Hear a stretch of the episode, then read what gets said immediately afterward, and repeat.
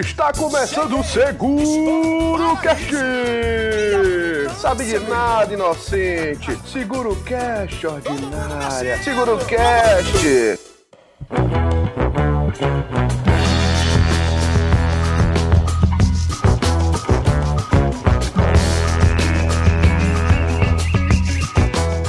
Pessoas ordinárias! Está começando mais um Seguro Cast. Eu sou Nilo Barroso, cidadão ferense, e hoje estou aqui com o Jean Fernandes. E meus queridos! Maravilha, maravilha. Tássio Macedo. Salve, salve galera! E ai que saudade da minha dieta, que envolvia cana e caju Tem rima. pra ele. E hoje, pessoal, nós temos uma convidada muito especial. Para compor esse nosso elenco maravilhoso, nós temos a convidada Dona Mara Moraes. Diga oi, Mayra. Olá, tudo bom? Aqui é Mayra do Papo de Gordo. E aliás, antes de começar, eu queria dizer que vocês são culpados por duas coisas. Uma por eu gostar de podcast e outra por eu estar abandonado a academia, porque eu conheci os dois ao mesmo tempo. Pô, sacanagem. Mas o podcast as pessoas usam pra ficar na esteira, pra doer menos. Foi exatamente isso. O primeiro podcast que eu ouvi foi o Papo de Gordo andando na esteira. Aí eu pesei pelo lado do gordo e abandonei a academia.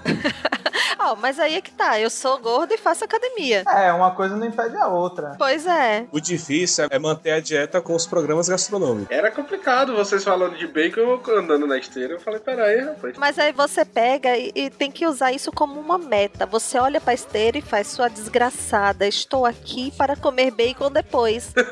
Foi exatamente o que eu fiz há poucas horas atrás. Cara, e quase uma hora de esteira dizendo: sim, é miserável. Eu vou lhe encarar porque daqui a pouco eu vou pra um rodízio de pizza. Exato. E ainda faço mais, ainda uso aquelas pulseirinhas de medir passos, essas coisas todas, que me diz quantas calorias, eh, quantos passos, quanto tempo eu fiquei na minha zona de queima de gordura, essas coisas todas. Para quê? Para saber no final do dia quantas calorias eu posso ingerir a mais. Exatamente. Sou fã, sou fã. Ou seja, hoje eu tenho um crédito de cento e poucas calorias. O que, que eu posso comer com cento e poucas calorias? Tomar um refrigerante. Sei lá, dois creme crack. a função do gordo é emagrecer pra comer mais. Claro. Não é emagrecer, né? É manter a balança. Na verdade, sabe o que, que é? É calar a boca do médico. Porque você chega lá com a unha encravada, primeiro você tem que emagrecer. Exatamente. Você chega na- no cabeleireiro com o cabelo que tá com pontas duplas. Você primeiro tem que emagrecer. Então você já fala que faz academia, aí todo mundo cala a boca. Pronto. Exatamente. Eu até tentei, uma certa época. Tentei não, ainda, com- ainda mantenho isso. Alimentação saudável, né? A minha questão é mais na quantidade. Eu fui no médico nos últimos exames e ele falou: Cara, suas taxas estão perfeitas. Aí me olhou de cima pra baixo e falou: Mas você precisa fazer atividade física. Aí você começa a fazer atividade física, cala a boca dele e pronto. Exatamente, é isso que eu tô fazendo. E não muda aí. É, você deve ter algum problema hormonal. Tá aquele remédio. É, mas aí o problema não tá em você. Tá na sua Não é glândula. você que é preguiçoso, não é você que come demais. Aí já é outra história. Eu acho que eu vou voltar pra academia. Eu vou acatar a decisão de vocês. Mas hoje, pessoas, nós vamos falar de Feira de Santana. Essa cidade maravilhosa, maravilhinda, maravilhosa. Essa princesa do sertão. Mas antes da gente começar, Jean Fernandes, onde é que a gente encontra o SeguroCast? Então, meu querido Nilo, a gente hoje está no iTunes, a gente está no SoundCloud. SoundCloud. E agora a gente tá no Stitcher também, que é um- uma viadagem nova aí do Deezer pra agregar podcast. O irmão da Lilo, né? É, exatamente, o Sti- o Stitcher. A gente tá no GoCast agora, que a gente tá cadastrado também. Projeto novo também de agregar podcast. A gente tá no YouTube, né? A gente pode ser encontrado no Pocket Cast, qualquer agregador de podcast aí que você procurar, a gente estará lá. Ou seja, não tem desculpa, dá pra encontrar a gente. É, não tem desculpa pra não ouvir. A gente tá também no Facebook, no facebook.com/barra segurocast. O nosso site é o segurocast.com.br e faça parte da nossa máfia. A Máfia SA Indústria e Comércio é o nosso grupo no Facebook, que é o facebook.com/barra groups barra máfia SA, onde você pode estar em contato com a gente, compartilhar besteiras, vídeos de gatos e etc. Sem dúvida. Ou vídeos ou GIFs, né? O que tiver de gato tá valendo. Só serve se for de gato. Só de gato. Opa, tenho dois. Tem duas também. Como é que chamam os seus? Uma se chama Frida, é a mais velha, e a mais nova se chama Emily. Ah, só nome hipster mesmo, né? Não é? Os de Maria são mais legais, são mais gordos. É, também sou mais. Nutella e Toblerone. Tem gato mais gostoso que isso? Inclusive inspirada no, no nome dos seus gatos, viu? É, eu e minha esposa a gente tá querendo ter ou um gato ou um cachorro e o nome vai ser Milka. Opa! Eu tenho um amigo, o Gustavo Vanassi, que é de um podcast antigo que é o Depois das 11. Os gatos dele chamam Bacon e Pizza. Esse daí são bons também. eu acho que você devia mudar o nome dos seus gatos, viu, Nilo? Não. Começar trabalhando nisso aí. Deixa quieto. É porque você é magro. É verdade. É porque ele é intelectual. Ele é hipster. É, hipster. E foi ele que me apresentou o Papo de Gordo, né? Ainda tem essa. Ó. Aliás, o SeguroCast surgiu também porque eu descobri que Nilo ouviu o Papo de Gordo porque ele ganhou algum concurso do Papo de Gordo de uma mensagem aí que ele fez a leitura de e-mail do tio Lúcio. Eu ganhei o episódio 100 ganhei um livro do Papo de Gordo. Eu fiz um momento cultural. E aí eu tava ouvindo, eu falei, oxe, Nilo ouve podcast também. E aí comecei a falar com ele e a gente criou o Seguro. Surgiu daí, a culpa é toda de vocês, mano. Ai, meu Deus. Desculpa aí, pessoal. Vamos começar então? Então vamos lá.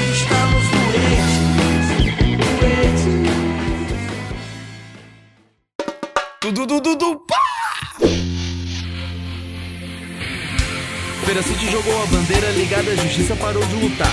Superman fez a lotação, super-heróis foram viajar. Mulher Maravilha deu a opção, o lugar escolhido foi um. Juntou Pokémon. Feira de Santana, a Princesa do Sertão, também chamada de FSA, Feira, Portal do Sertão, Cidade em Princesa. É uma cidade que tem, hoje em dia, mais de 600 mil habitantes, tem uma área de 1 milhão 300 mil quilômetros quadrados, uma densidade populacional de 461 habitantes por quilômetro quadrado, o que é bem menor que Salvador, que é um povo que realmente adora viver amontoado em cima um do outro. Nós temos é, um índice de desenvolvimento humano considerado alto. Eu Acabei descobrindo isso fazendo a nossa pesquisa. Você sabia disso, Jean Ferreira? Eu Sério? não sabia não, mas eu sei que o PIB per capita de Feira de Santana é na faixa de 15 mil, que significa que isso é tudo baseado em cima dos produtos vendidos no Feiraguai.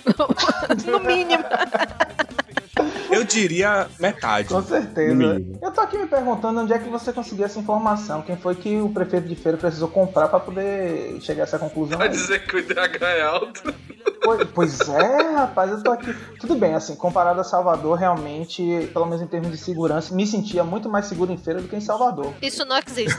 Mas o resto realmente. Gente, na minha época de morar em Feira de Santana, era. é Porque assim, eu tô aqui pra falar de Feira de Santana moleque, Feira de Santana de raiz, né? Feira de Santana de quando a micareta era na Getúlio Vargas. Olha só. Então, nesse tempo, Feira de Santana tinha o maior índice de roubo de carro, por exemplo. Ainda hoje. Que era um lugar de passagem, e aí os ladrões vinham do norte do país. Paraense, pode falar que é do Pará. Que é Não- isso? Não, não posso dizer isso, porque depois eu tomo processo. Mas aí a galera pegava, descia e passava por feira e acabava ali garantindo também o resto da viagem pra descer aqui pro sul e o pessoal do sul sudeste, fugindo da polícia, ia subir pro norte e passava por Feira de Santana também. Tudo tudo de bom e de ruim que tava subindo ou descendo o país, passava por feira e acabava ficando. É o checkpoint da bandidagem. Não, como eu falei, tudo de bom e de ruim. A diferença é que os bons só estavam de passagem. Então, que gratuito. Que isso, que isso. É, foi tão gratuito quanto eu, eu tirar sarro do Bahia de Maria Luísa, né, velho? Pena que ela não tá aqui pra poder responder. Não, mas eu falo o negócio dos paraenses brincando, mas até o pessoal do Pará fala que lá só tem ladrão. não, mas eu não acho que vem só do Pará não, viu? É que tem paraense nos outros estados também. Gratuito, horrível. gratuito. A gente não tem ouvinte no Pará mesmo? Acredito. Olha, eu quero dizer que os processos devem ser direcionados pro senhor Jean. Ah, pode me processar, eu não tô aí mesmo? Virar o cu, virar o cu, virar o cu. Vai, chega e mora o que ela quer virar o cu. Banda Kamikaze, apertando a sua mente. Tudo, tudo, tudo, pá!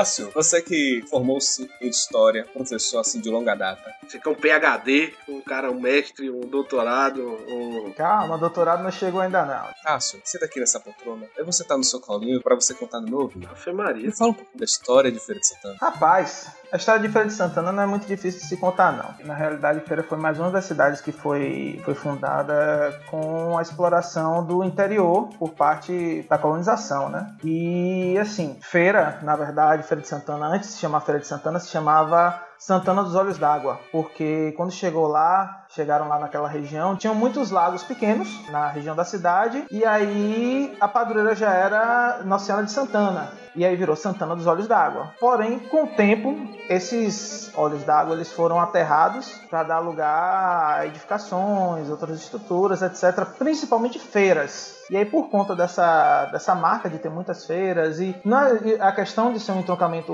rodoviário, ser um lugar de passagem, não é de hoje, é de muitos séculos, é muito tempo. Os tropeiros passavam ali, tinha uma feirinha na frente da, da igreja. Você me lembra bem das aulas de história do colégio, né? Hum. E aí iam ficando por ali e foi crescendo em frente à, à igreja de Santana, não é isso? Exato. Ficava dentro de uma fazenda? Isso, exatamente. Então, assim, era uma fazenda de 1846 que foi pra sede, e então as pessoas é, passavam usavam para vender gado em Salvador, em Santa Amaro, em Cachoeira, ali por perto. E aí a Santana era porque esses os donos dessa fazenda, eles eram muito católicos e resolveram fazer uma capelinha para Nossa Senhora Santana, e por isso que ficou a Santana dos Olhos d'Água. Então o que vocês estão querendo me dizer é que não é o Feiraguai que faz parte de Feira de Santana, é a cidade de Feira de Santana que cresceu ao redor do Feiraguai. Exato. Rapaz, naquela época ainda não era produto paraguaio. Eu acho meio difícil, por conta da tecnologia e tudo mais. Mas eu posso posso dizer que sim, é uma cidade comercial que tem um comércio muito forte. E desde sua origem teve um comércio muito forte lá em feira. Não sei se vocês sabem, teve até um episódio interessante de, de se falar que foi o episódio de Dom Pedro II passar por Feira de Santana. Foi comprar o que lá?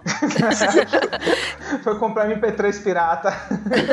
Não tem uma casa ali perto de um, uma coisa de ônibus? Perto do Paraguai. Isso. Perto do Paraguai é ótimo. Não, não, não. Perto do nordestino. Nordestino, nordestino, nordestino. Aquele terminal de ônibus. Não é perto do nordestino, não, Mayra. É perto do Feraguai mesmo. É? É, na verdade tem o Feraguai, tem a igreja que eu não consigo lembrar o nome de jeito algum. A igreja dos remédios. Isso, a igreja Nossa Senhora dos Remédios. E um pouquinho mais adiante, se afastando do Feraguai, você chega nessa edificação, lá no prédio. É que pra mim, Feira de Santana tem três pontos de referência: a rodoviária, Feraguai e o EFS, que é lá na Cardaporra.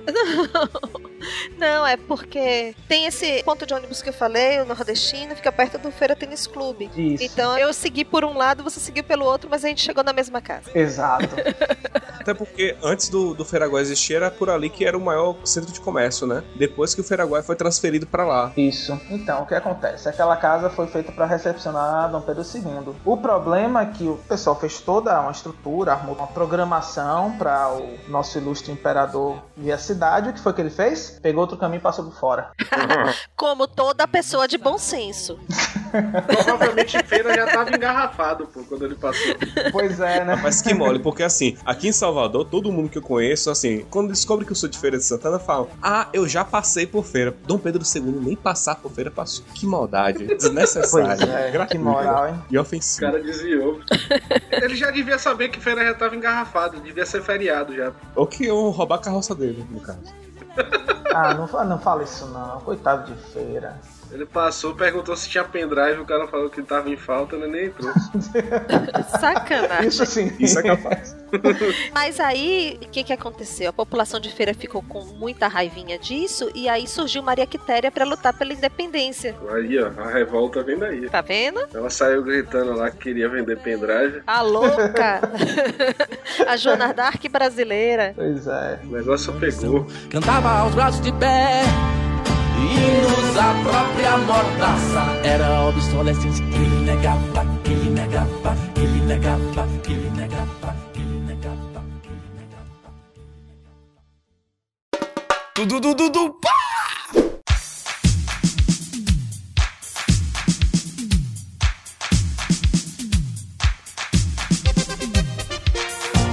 Vem cá, Tássio. A gente circulou a história de Feira de Santana aí.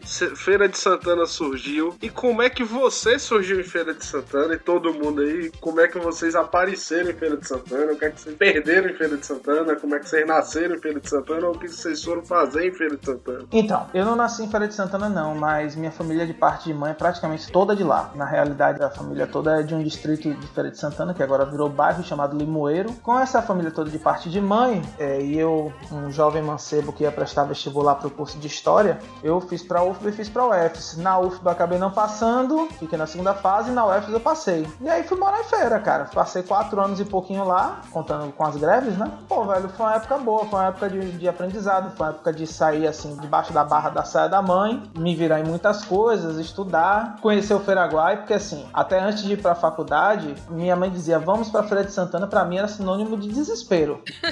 pra muita gente ainda é.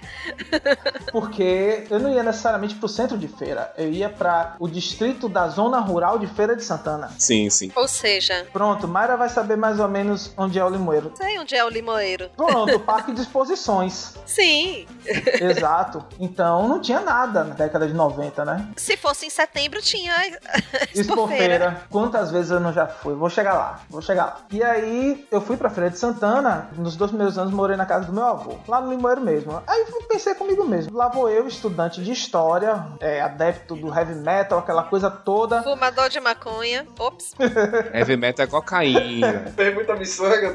É isso, vendia arte na praça, né? Ou- E aí foi justamente quando eu pensei, eu falei, cara, não, peraí, vou encarar essa moradia aqui em feira como uma experiência antropológica. Eu vou tentar conhecer essa população. E aí, cara, eu depois de um ano, um ano e pouco, já tava totalmente imerso na cultura. Batendo baba, jogando bola dia de domingo, depois indo comer mocofato com cerveja na feira. Eu jurava que eu ouvi você falar batendo carteira, mas tudo bem.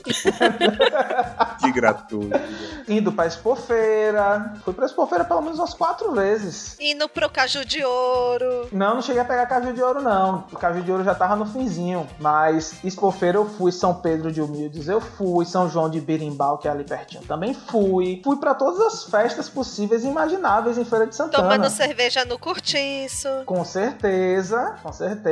Comendo carne de bode na Casa Amarela, no Feira 6. E por aí vai. E foi assim que eu fui, de certa forma, até é, modificando algumas coisas com relação ao que eu pensava de Feira de Santana. Que poderia ser um lugar bom pra se morar se eu me adaptasse, né? Aquele contexto, aquela questão toda. E é legal vocês falarem do curso de História, porque assim, eu acabei sendo encarado como menino da capital, né? O filhinho de papai da capital. Porque a maioria dos professores, quando viram meu nome completo, eles falavam: Ah, você é filho do professor tal, né? Eu, aham. Tipo assim, porque como meu pai é um professor nessa área acadêmica de educação muito conhecido, o pessoal falou: Ah, o filhinho de papai, o, o pai é professor da UFBA, ganha bem, não sei o que, não sei o que. E aí acabei sendo taxado como filhinho de papai. Eu acho que foi por isso que eu não fui vender miçanga nem fumar maconha. Olha, Revolts, né? História Ah, Revolts. você vê, né? É historiador hipster. É o contrário, né?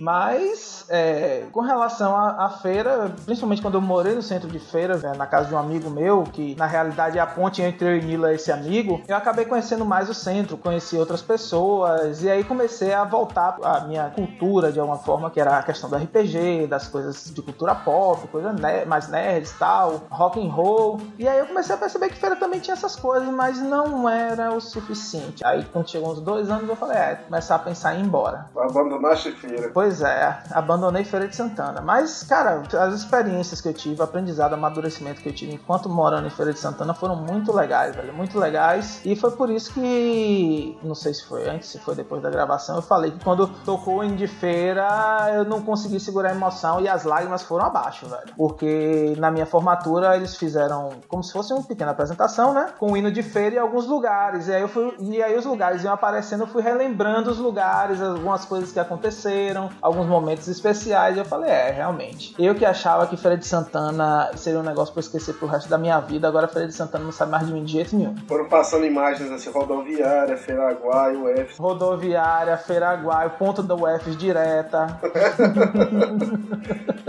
Foda. Eu ia começar a falar aqui os nomes dos motéis, mas deixa pra lá. Ah, agora você vai fazer isso, mano.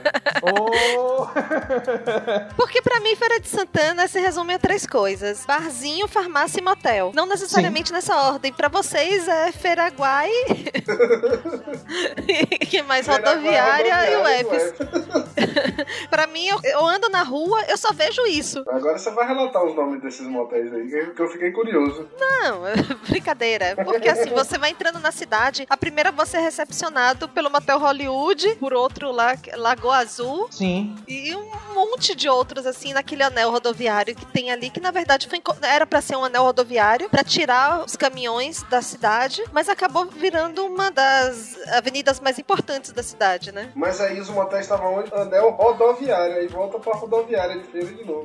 é verdade. Volta pro resumo de feira. As estradas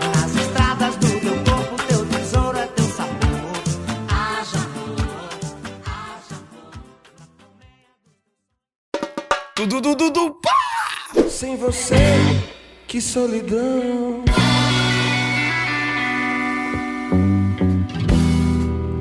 Eu não vou dizer. E você, Gui? O Nilo nasceu em feira, né? Você é feirense. Você é feirante. Como diz o povo, tu é de feira. Isso. Sem preconceito com os feirantes, que o pessoal trabalha muito mesmo. Acho que é muito pendrive, pô. Não, e não só isso não. Porque assim, a gente tem diversas feirinhas lá em feira, né? Uma das feirinhas, por exemplo, bem famosa, é a feirinha da estação. Então, nessa época de crise e tudo mais, né? A feirinha da estação tá lotando, porque os preços são os mais baixos da cidade. O pessoal vai comprar fruta e verdura, vai comprar lá, entendeu? E o pessoal vende muito. Bom, eu nasci em feira, sou feirense desde criancinha, eu juro. Cidadão feirense. E eu fiquei por lá da minha infância, eu fiquei a adolescência toda, e eu saí de lá aos 18 anos de idade pra fazer design gráfico aqui em Salvador. Você tinha um blog chamado Cidadão Feirense. Eu né? tinha um blog chamado Cidadão Feirense. Se alguém procurar, não vai achar mais. Porque foi uma época que eu queria fazer algumas coisas, algumas partes mais voltadas pra cultura da cidade de feira. Só que eu via muito que a cidade produz muito mais cultura do que eu imaginava. Eu olhava assim, eu não vou dar conta de tanta coisa. Então, por exemplo, deixa eu ver, as coisas que eu gostava de fazer em feira. Eu não sou de beber, mas assim, eu gostava muito de teatro por lá também. Vantagem de feira em relação a outras cidades, porque assim, feira é uma cidade em que as coisas são muito próximas umas das outras. Quantas vezes você assistiu Graxeiras, graças a Deus? Não sei, não sei. Graxeiras, graças a Deus, eu não vi, não. Sério? Sério? Junto com a bofetada foi Ah, a bofetada, a nossa peça de é. maior. Não, e quando não era Renato Piaba. Teve uma época que ele tava todo mês em Feira de Santana fazendo show. E o pessoal ia, né? Ia assistir. Então, assim, ao mesmo tempo que tinha uma estrutura bacana, é, às vezes também faltava muito. Fica essa dualidade da cidade. É, uma coisa que eu gosto muito de feira é justamente isso que eu tava falando. É que as coisas são muito perto uma das outras, né? É uma cidade que, ainda que ela tenha sido espontânea, ela teve um, um pouco de planejamento. Uma prova disso é que, se for pegar o mapa de feira, a gente tem um anel de contorno, que é realmente é um círculo enorme que tem que contorna a cidade. E dentro desse círculo fica a parte central de Feira de Santana. E à medida que vai saindo, vai o subúrbio. Que agora eles estão tentando fazer um outro anel, né? Pegando, não sei se é um pouquinho antes ou um pouquinho depois. Tem um tempinho que eu fui em feira, que é um pouquinho antes ou um pouquinho depois ali da, do Parque de Exposições. Isso. É pra expandir mais também. Para expandir mais a cidade. Exatamente. E hoje, para você fugir dos engarrafamentos, etc e tal, você tem que passar por esse segundo anel, porque o primeiro já não rola mais. Não, primeiro virou uma rua. Tem sinal de trânsito no anel rodoviário? Como assim? Tem, tem que ter, né? Porque é muito tráfego que tem ali. A gente acha que não tem, mas tem muito tráfego. Então, assim, Feira, se eu não tô enganado, é o segundo maior entrocamento rodoviário do país. Se não for o primeiro, não é isso, Tasso? Você tem essa informação? É o maior do Norte e Nordeste. É o maior do Norte e Nordeste, eu acho que é o segundo ou terceiro do país inteiro. Segundo do país. Só não me pergunte qual é o primeiro, porque o que eu sei, talvez Mayra até me ajude com isso aí. Porque Feira é a segunda maior cidade do interior do país, perdendo pra eu acho que Campinas, se eu não me engano. Feira de Santana é muito maior do que muita capital do Nordeste. Sim. Isso, isso, com certeza.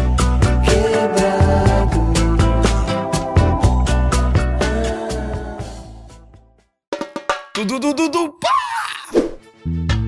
A partir de agora, eu vos declaro marido e mulher. E você, parceiro, carrega essa coleira aí pra sempre! Agora vem cá, Maria, me conte aí suas histórias em Feira de Santana. Me conte aí, o que é que você aprontava por lá? Então, eu cheguei em Feira de Santana com quatro meses, minha família é toda de Minas, e meu pai trabalhava numa empresa e foi transferido pra lá, pra Feira de Santana. Eu morei ali na Senador Quintino, foi a minha primeira casa, e ali eu passei a maior parte da minha primeira infância, né, a- mais ou menos até uns seis, sete anos de idade, e depois eu fui morar lá no final da Getúlio Vargas, na Rua Saracura. Estudei no Colégio Santo Antônio, boa parte da minha vida, da segunda série até o terceiro ano, e saí de Feira de Santana quando eu fui para Salvador para fazer comunicação na UFBA. Na minha época só tinha federal, católica e a fax estava começando a história. A UFS tinha poucos cursos ainda. Eu cheguei a passar em letras com inglês, mas não tinha terminado o terceiro ano, então não cursei e fui fazer comunicação em Salvador. Depois disso, eu voltei pra feira pra visitar os meus pais, enfim, mas não voltei a morar em Feira de Santana. Então as minhas referências de feira são até por volta aí de 94, que foi quando eu saí de casa pra estudar em Salvador. Quer dizer que vocês me chamam de maconheiro e Mayra estudou na faconha. Abafa o caso. Você estudou na faconha, tá certo.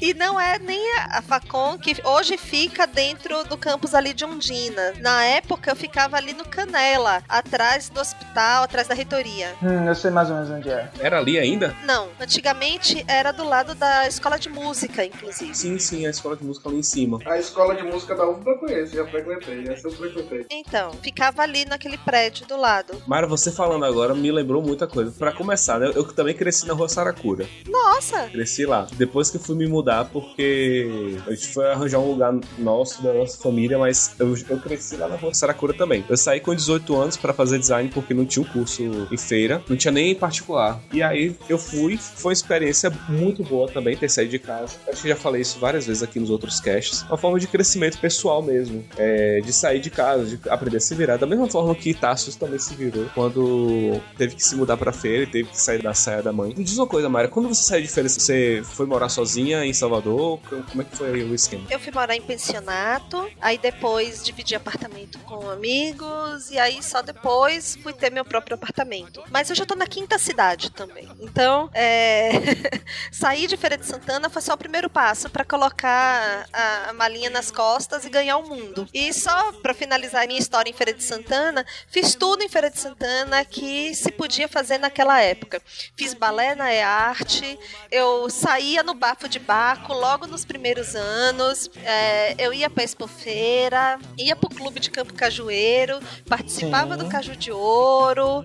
Então, assim, é Feira de Santana de raiz. Não, aí é, com certeza. Só de você dizer que foi pra Expofeira, minha filha, Expofeira é um negócio complicado. Essa expofeira é massa. Eu, eu lembro de uma vez, inclusive eu lembrei agora, né? Teve uma vez que eu fui na expofeira e ganhei um esses filhotinhos de, de pitinho. Eu saí, eu não sei mais onde é que tá esse filhote, porque sumiu. Eu, eu não tenho memória. Na sua barriga, provavelmente. Eu espero que não. Eu não queria te traumatizar, não. Caju de Ouro também. Teve uma época que Caju de Ouro acabou em feira. E a festa voltou. Eu já tava no final da adolescência já. Voltou e tava fazendo muito sucesso também. Eu lembro que teve uma vez que o pessoal foi J Quest, outra vez foi Los Hermanos. Foi um. Mas aí já não era. Não foi na época que mudou o nome, não, que virou Oktoberfest. Na época clássica, olha. Daniela Mercury começou, começou a carreira fazendo show no Caju de Ouro. É, eu conheci antes do Chan, seu Chan era Gera Samba e fazia show no Centro Cultural Amélia Morim. Hum, Eu, acho que ia. eu, que eu lembro vagamente desse ambiente. tá vendo? Exatamente. Eu ia pra Expofeira andando, imagine. Nossa, que bacana, né? Ia andando e voltava assim com muito medo, pra não dizer um termo mais andando também. Vocês estão falando desses eventos aqui, eu tô tentando entender o que é cada evento desse. Pra quem não tem essa vivência toda de feira, o que é a Expofeira, o que é o não sei o que do Caju, o que é cada um desses aí. Existia um clube chamado Clube de Campo Cajueiro, que é onde tinha o, o Feira Tênis Clube, que ficava no centro da cidade, e era onde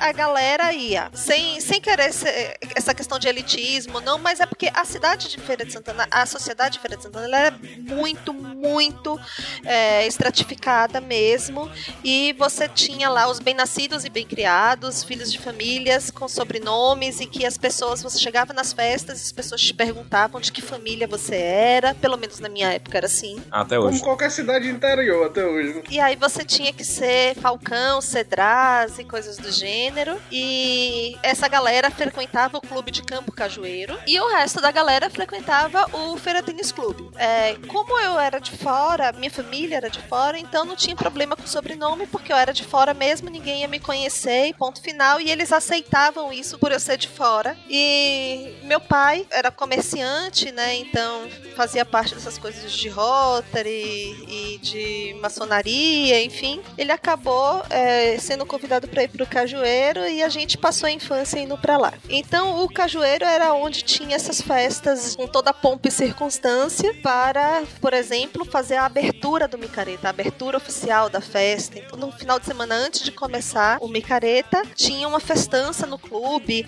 com mega atrações, é, o que tivesse bombando nacionalmente ia cantar no Caju de Ouro. As pessoas compravam roupas para ir para esse grito de micareta. As pessoas iam pro salão, fazia maquiagem. Logo quando eu comecei a ter idade para frequentar, eu lembro que as mulheres iam com roupas de gala mesmo. Tinha gente que ia fantasiada até, de plumas e paetês. Depois a festa foi ficando um pouco mais jovem, foi começando a virar mesmo um micareta lá dentro do clube. Mas é, no início era uma festa muito chique. Isso, exatamente. Eu peguei justamente essa época da micareta lá dentro. Já foi pra esculhambação, Nilo. É. Você já pegou a parte da esculhambação, que era muito legal. Não vou mentir.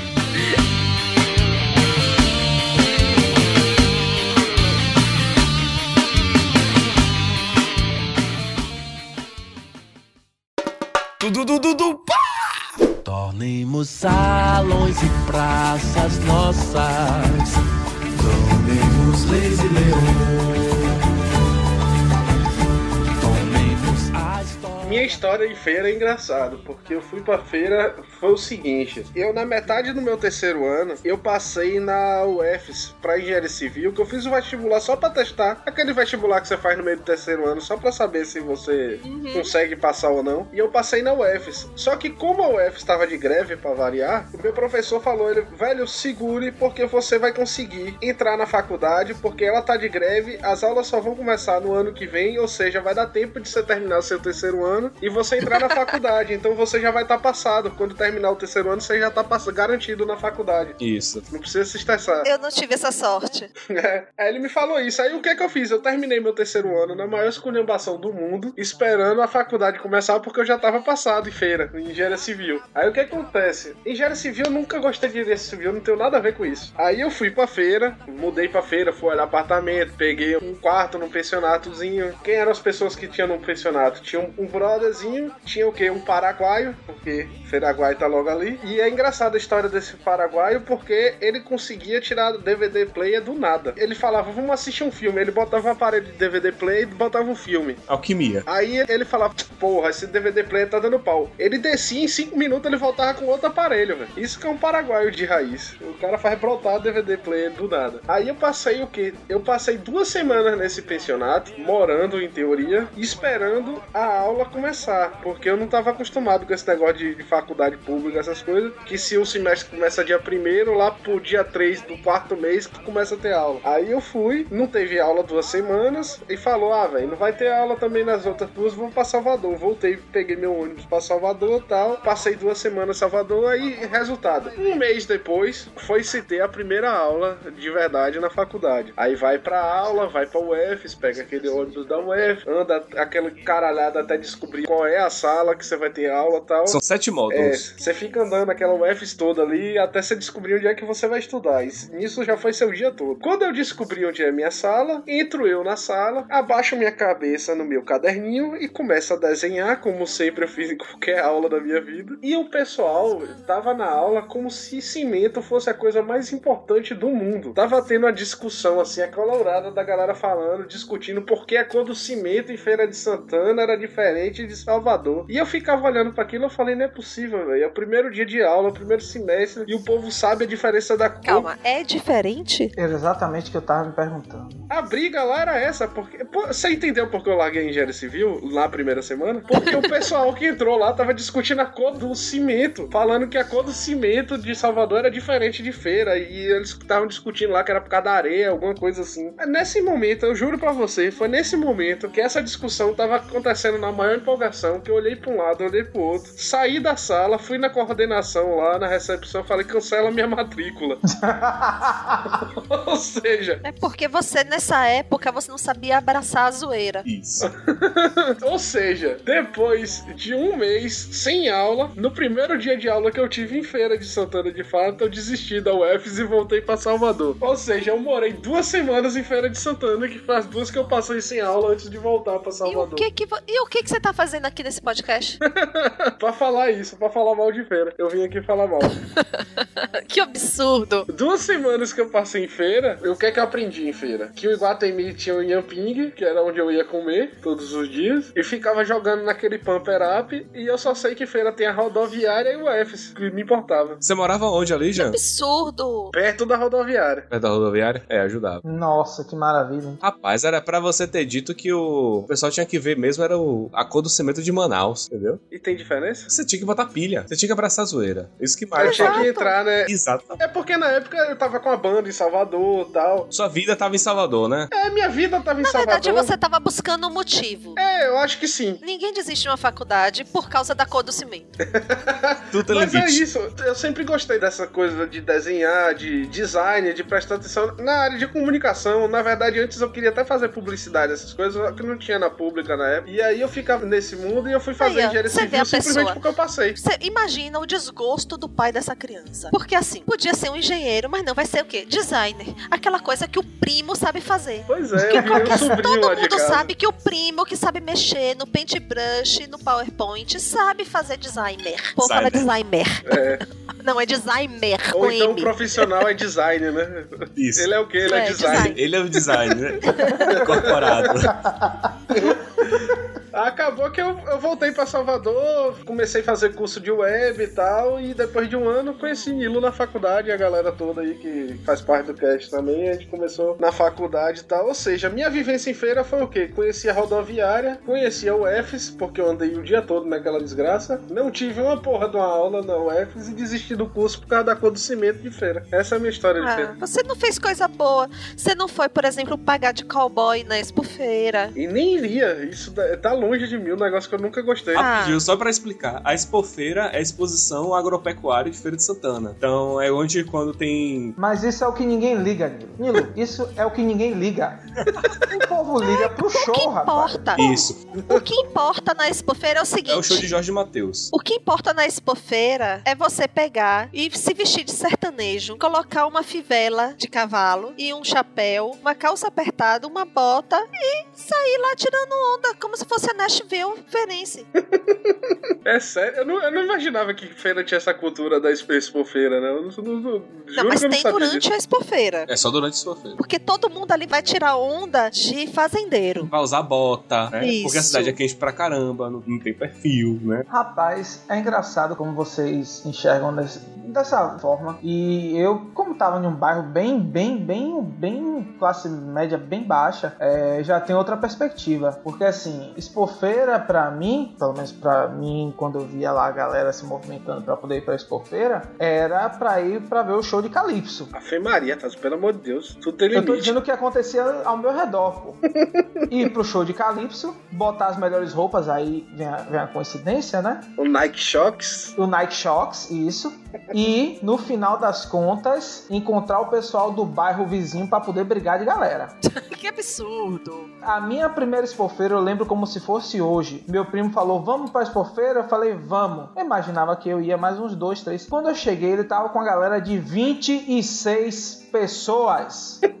Homens, todos. Uma gangue. Uma gangue. E aí tá, lá vou eu, né? Eu chego lá na expofeira, tá lá o show rolando, e eu vejo um movimento estranho, né? Um movimento estranho, um movimento estranho. Quando eu penso que não, o cara passa de casalzinho, os caras começam a empurrar. Uma menina passa, os caras começam a mexer com a menina de uma, de uma maneira meio esquisita. E aí começa, e aí um começa a olhar torto pro outro, olhar torto pro outro, olhar torto pro outro. Eu falei, quer saber de um é melhor ficar sozinho do que ficar do lado desses caras. Por coincidência, acabei encontrando a galera da faculdade. Mas o que importa é que no final da noite, quando eu reencontrei meu primo e a galera dele, eles estavam destruindo as barracas, dando cadeirada em uma outra galera do bairro vizinho. Esse daí é o que, Mayra? Os povos de feira. Os povos de feira. Porque, na verdade, assim, a minha lembrança da expofeira não envolve violência, não. Pois é. O povo de feira que tem a, ideia fantasiada de um lugar maravilhoso. Não, porque na minha época a gente ia por volta aí de umas 5 com o pôr do sol já, né? Porque vai ficando mais fresco. Aí você ia pra lá, primeiro você dava uma volta, via o gado, via os cavalos. Tinha uma parte que tinha rodeio também, então o povo montando no boi, montando no cavalo lá, sendo atirado, arremessado. Isso tudo a gente fazia até o momento de começar o show. E os shows que eu assisti na expofeira era vi Lulu Santos na Expofeira. Eu vi Mamonas Assassina. Ah, eu também, eu também, eu também, também. Lembrei agora. Foi numa expofeira, realmente. Opa, aí, velho, eu nunca vi o show do Mamonas. Tô triste agora. Minha expofeira foi um pouquinho mais recente. Foi 2004 a 2008. Ah, a minha é, é década de 90 aí. É. 80, 90. Em 10 anos, o- os povos evoluiu muito. É, os, Pois os é. povos destruiu, né? e aí eu lembro que era assim: meu pai chegava, ia pra aquelas barracas, ficava comendo bode assado Aí é uma coisa boa. e esperando a gente terminar o show pra poder levar pra casa.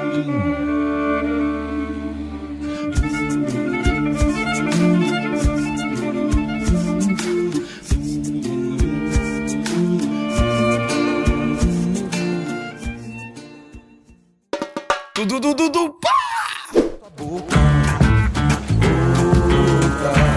Me deu vontade de rasgar tua roupa. Me deu vontade de, de te chamar de louca. Tá aí uma coisa que não tá aqui na pauta, mas eu quero levantar. Gastronomia feirense. Joguem aí na mesa, vá. Mocofato. Mocofato, amigo. Aí o cara dá um tiro logo de cara, né? Eu aqui, toda inocente, pura e besta, lembrando aqui do sorvete de banana caramelada da Que Delícia. Oh, Lembrando do sorvete de coco da princesinha. banana split. É, lembrando dos salgadinhos ali da gelateria. O cara vem com mocofato, velho. Mocofato da feirinha da João Durval.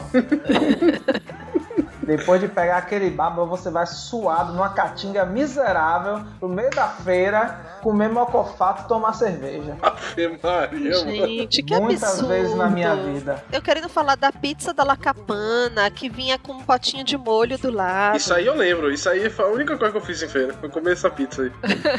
Sacanagem, aí acabou. O, o- o churrasco do cortiço, que tem lá uma carne de porco muito gostosa. A gente veio falar de gastronomia, o cara larga logo um mocofato que chega a gente desanimou. Acabou. Ele chegou no final já. Era pra eu ter falado da maniçoba antes, né, velho? Era pra ir aquecendo. A maniçoba de Tom Enviado que morreu, né? Rapaz, a primeira vez que eu comi maniçoba na minha vida foi numa feira na UFS que eu comi maniçoba, isso assim, tipo, entre uma aula e outra. Fui fui comer maniçoba e tomando cerveja na- dentro da faculdade. Eu falei, rapaz, eu tô começando a gostar disso aqui. É, e eu comecei a gostar de Feira de Santana a partir desse momento. E aí foi ladeira abaixo, né? Depois da maniçoba. É, mocofato, cachaçinha com caju, é, erva doce, milome, cacha, todos esses cachaça curada na, na Tem erva, uma né? que é envelhecida dentro do coco, você já tomou? Não, essa eu não sei qual é não. Milome, mais conhecida como milombre. Milombre é ótimo.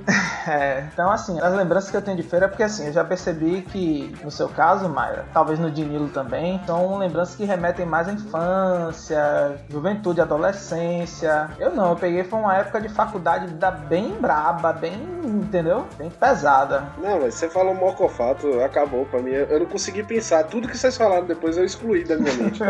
Só tô aqui pensando mocofato. Você tá de Dublin doido pra comer um mocofato com farinha, pimenta e, e uma cerveja, né? Meu amigo, qualquer coisa com farinha e pimenta eu tô querendo. Rapaz, é. Seja lá o que for. Acarajé. Ah, é. Para, parou, parou. Me arrependi já. Ah, Jean, como é que tá o acarajé aí, Jean? Da Irlanda, que abriu agora? Porra, eu só comi uma vez, velho. Eu só isso? comi uma vez na cara aqui. Estou em falta. Eu fiquei com tanta vontade que eu comi uma vez e falei, porra, era isso que eu queria. Pronto. E não comi mais. Entrei em crise. Não tava querendo tanto assim. É foda, eu sinto muita falta de comer acarajé. É aquilo que eu falei, né? Eu saí da Bahia em 2002. E desde então eu sou uma eterna sonhadora de acarajé que não consigo mais comer, né? Fora. Porque fora do estado não adianta você tentar comer. É, Não é a mesma coisa. Eu comi Não é a aqui, mesma tava muito coisa. bom, eu matei a saudade, mas eu tô me resguardando pra no final do ano em Salvador e comer mais acarajé de verdade. Se eu for pra São Paulo no final desse ano, Mayra, eu levo encomenda pra você. Eu tô Opa! querendo visitar uns parentes aí. Olha. Olha só. Começou na Traga mesmo. Porque aqui até tem um, um tal do consulado da Bahia que Isso. faz acarajé. Só que o acarajé não é com camarão seco. E a massa, é mesmo? Não, eles não colocam camarão seco. Ah, esse daí foi o problema que eu vi também, mano. O que eu comi aqui em Também não era camarão seco, era o camarão feitozinho. Tava gostoso e tal, mas não é aquele ranço do camarão seco, que fica aquele gosto ardendo tudo. Normalmente, quando eu vou ou pra São Paulo ou pra Paraíba, onde eu tenho parentes também, eu faço o seguinte: tem uma carajé que eu já sei ali na frente do aeroporto que eu compro a caixinha de isopor que eles lacram todinha pra poder não dar nada e aí levo. E quando é que você vem aqui, Tássio? Fazer uma Em visita? Dublin, cara, Vem aqui, porra. vai demorar um pouquinho. Com esse euro assim, bonito, 5 reais. É, só, só pra chegar aí e vender miçanga, né? A função sua é essa, pô. Você vai subir na vida. Vou pegar minha sandália de couro aqui, minha camisa do Che Guevara e vou. Pior que aí não é nem euro, né? É libra. Aqui é euro, aqui Irlanda é euro. é euro. É euro A- mesmo. A Irlanda do Norte é Libra. Eu acho caro quando eu vou pra lá. Quando eu vou pra lá, eu me sinto pobre de novo. Eu fico caralho. Que é 1,50 lá, né? 1,50 euros. Nossa. E em em Londres é tudo caro, velho. Tudo caro. É caro em Libra. Ou seja, você gasta 80 vezes mais do que você ia como gastar. Minha sede de Itapuã Areia, areia Minha sede Tudo, du, du, du, pá!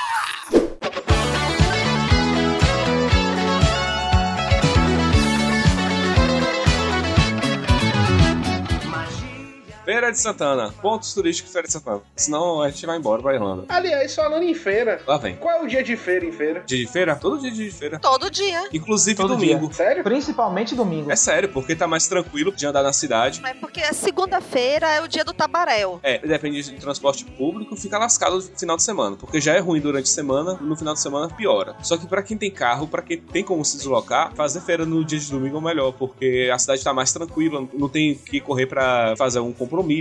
Então, assim, por exemplo, a feirinha da estação mesmo, direto, lota dia de domingo. Porque é o dia que tem muita coisa pra vender ainda, e é o dia que o pessoal tá mais tranquilo. Porque ainda assim, sábado o pessoal trabalha muito, porque tem muito comércio em Feira de Santana. Então, sábado é um dia que o pessoal ainda trabalha muito na cidade. Domingo não, domingo é mais tranquilo. É, agora, segunda-feira é inferno na terra ali no centro de abastecimento. Uhum, total. É porque eu imagino feira, tipo, toda vez que eu tô passando em feira, eu paro em feira porque tá tudo engarrafado. Então eu imagino feira desse jeito. Pra mim, feira é um grande engarrafamento. Não, não, nem tudo é engarrafamento. É um, um grande engarrafamento onde as pessoas compram coisas falsificadas, assim. Não só isso. Não, não é só isso. Eu fico imaginando feira, tipo assim, um engarrafamento de carros com os meninos batendo na janela vendendo pendrive. Né?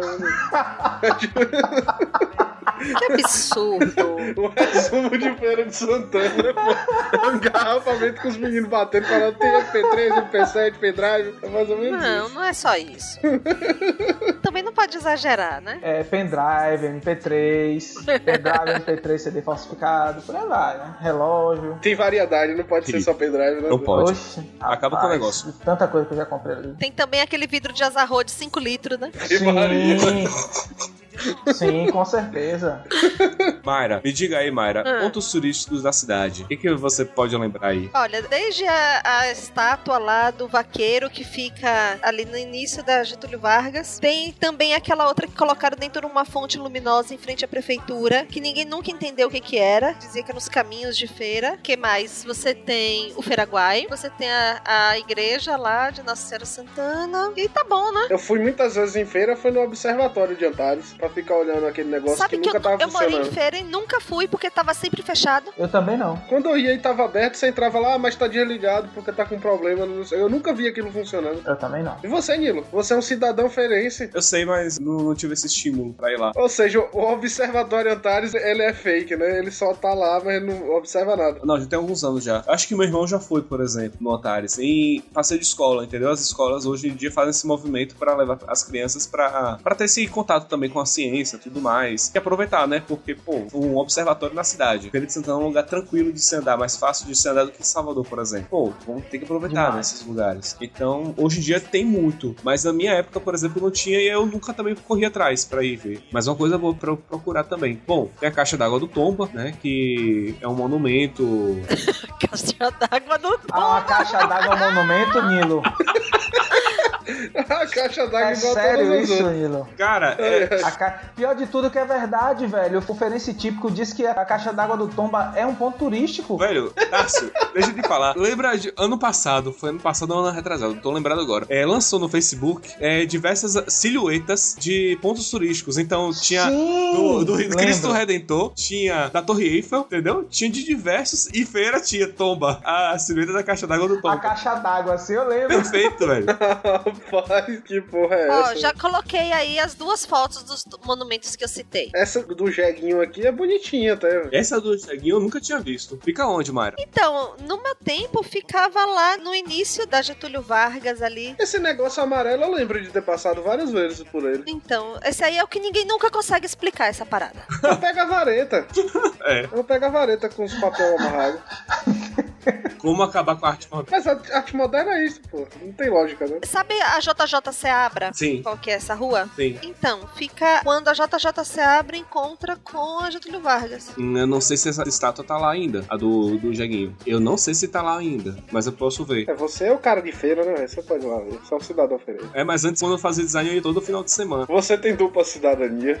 Você tem diversão essa feira. Hoje em dia eu tô vivendo mais em Salvador mesmo. Agora, de ponto turístico, o meu favorito, e aí tá uma coisa que eu fiz várias vezes em feira, não foi só enquanto as duas semanas que eu estudei lá. Que eu estudei não, né? Que eu só morei, não estudei porra nenhuma. É o Feiraguai, velho. Feiraguai pra mim era o tipo shopping center do desgraçado. É shopping center do fudido. É, velho, eu ia pra lá, velho, só pra procurar pendrive. E ficava encantado com aquelas caixas de som dentro do carrinho, que só no Feiraguai existe aquilo que eu acho legal. Você comprar uma Ferrarizinha com a caixa de som. Essas coisas eu achava massa. Eu tenho um aqui ainda até hoje, velho. Isso funciona mesmo? Funciona. Eu achava massa. Aqui no Feiraguai tinha aqueles Rodstar, tinha tudo pra som. O povo gostava de um som que era danado no Feiraguai. Gostava de roubar o som dos outros, né? Ah, então era isso. Ah, meu filho, era normal você chegar, por exemplo, era corriqueiro você ouvir dizer em feira que alguém foi pego com o carro apreendido porque os caras roubavam nas regiões todas, ou traziam pra feira pra desfilar um pouquinho, ou Feira fazia muito desmanche. pra desmanchar e vender as peças, cara. E de estar rolo. no Feiraguai. Exatamente. Aliás, além do Feiraguai, o, o Feira do Rolo de Feira é conhecido também, né? Feira do rolo. Famosa, eu lembro disso aí. A feira que você compra o item roubado, depois você sai da feira, você é roubado pelo cara que lhe vendeu. É ponto turístico em feira também. Na verdade, é um plano de negócio infalível. É tipo pirâmide. É melhor que pirâmide, porque. é, diferente da pirâmide, da pirâmide um dia acaba as pessoas, né? Pois é. O Retroalimentado. cara te rouba, vende, te rouba de novo, vende de novo. Ele ganha cinco vezes com o mesmo produto. Que ele nunca pagou pelo produto. Ele roubou desde a primeira vez. É perfeito. Plano de negócio. Eu tô vendo aqui a foto da igreja de Santo Antônio, me deu uma nostalgia danada, porque eu estudava no colégio Santo Antônio, e aí quando a gente queria faltar a aula, né, a gente pegava, dava um jeito de passar por dentro da sacristia e saía pela igreja. Ah, por causa da igreja que é ali do lado, né? Hum, A igreja é colada na escola. Bem do lado. Olha só. é uma que é pertinho de um colégio público, né? É, do caça. É caça isso. Tô vendo aqui também as fotos desse link que vocês passaram. Me deu uma saudade de quando eu tinha mobilete e ficava andando pelas ruas da cidade. Tá vendo? Dona Mayra burguesa, tá vendo? É da alta sociedade. é. Ela fazia parte da cúpula do cajueiro lá. Mobilete. Enquanto Mayra tava dando rolê de mobilete, eu tava dentro daquela besta da van pro Limoeiro com 23 pessoas dentro. Nada mais os povos do que uma van, né, velho? Cara, Eu já andei muito de Kombi, não era nem van, era Kombi que eu andava, tá? Mas o pessoal passava gritando na rua? Passava. Porque o que que acontecia? Pra poder ir do centro pra lá onde eu morava na Saracura, não tinha muito ônibus. A gente tinha que pegar o Sim ou então o Santo Antônio dos Prazeres. E aí é, demorava muito pra passar. Então a Kombi passava mais rápido. Eu já tô vendo o Tássio no pau de arara indo pra casa já, no limoeiro. ah, meu filho, consigo ouvir aquela voz fininha assim: Limoeiro Marechal, Limoeiro Marechal. falta dois, falta dois, falta dois. Isso o cara já vem pendurado na porta, né? Isso. Claro. Senão não exatamente. Rapaz, eu, eu tenho essa lembrança disso aí também. Que eu acho que eu já peguei pra Iboé, pra porra dessa. Agora, uma coisa que eu nunca tive coragem de pegar é mototáxi. Eu já peguei, já peguei uma vez e clandestino, né, pessoal? Muito bem, Ave Diego. Você é um exemplo. Tássio, foi uma vez que eu, eu ia entrar no time de futebol americano que tava tendo lá em feira. Sim, Aí eu não sa- sim. Olha pra Feira de Santana, time de futebol americano. Santana Red Bulls. É. O primeiro da Bahia, viu?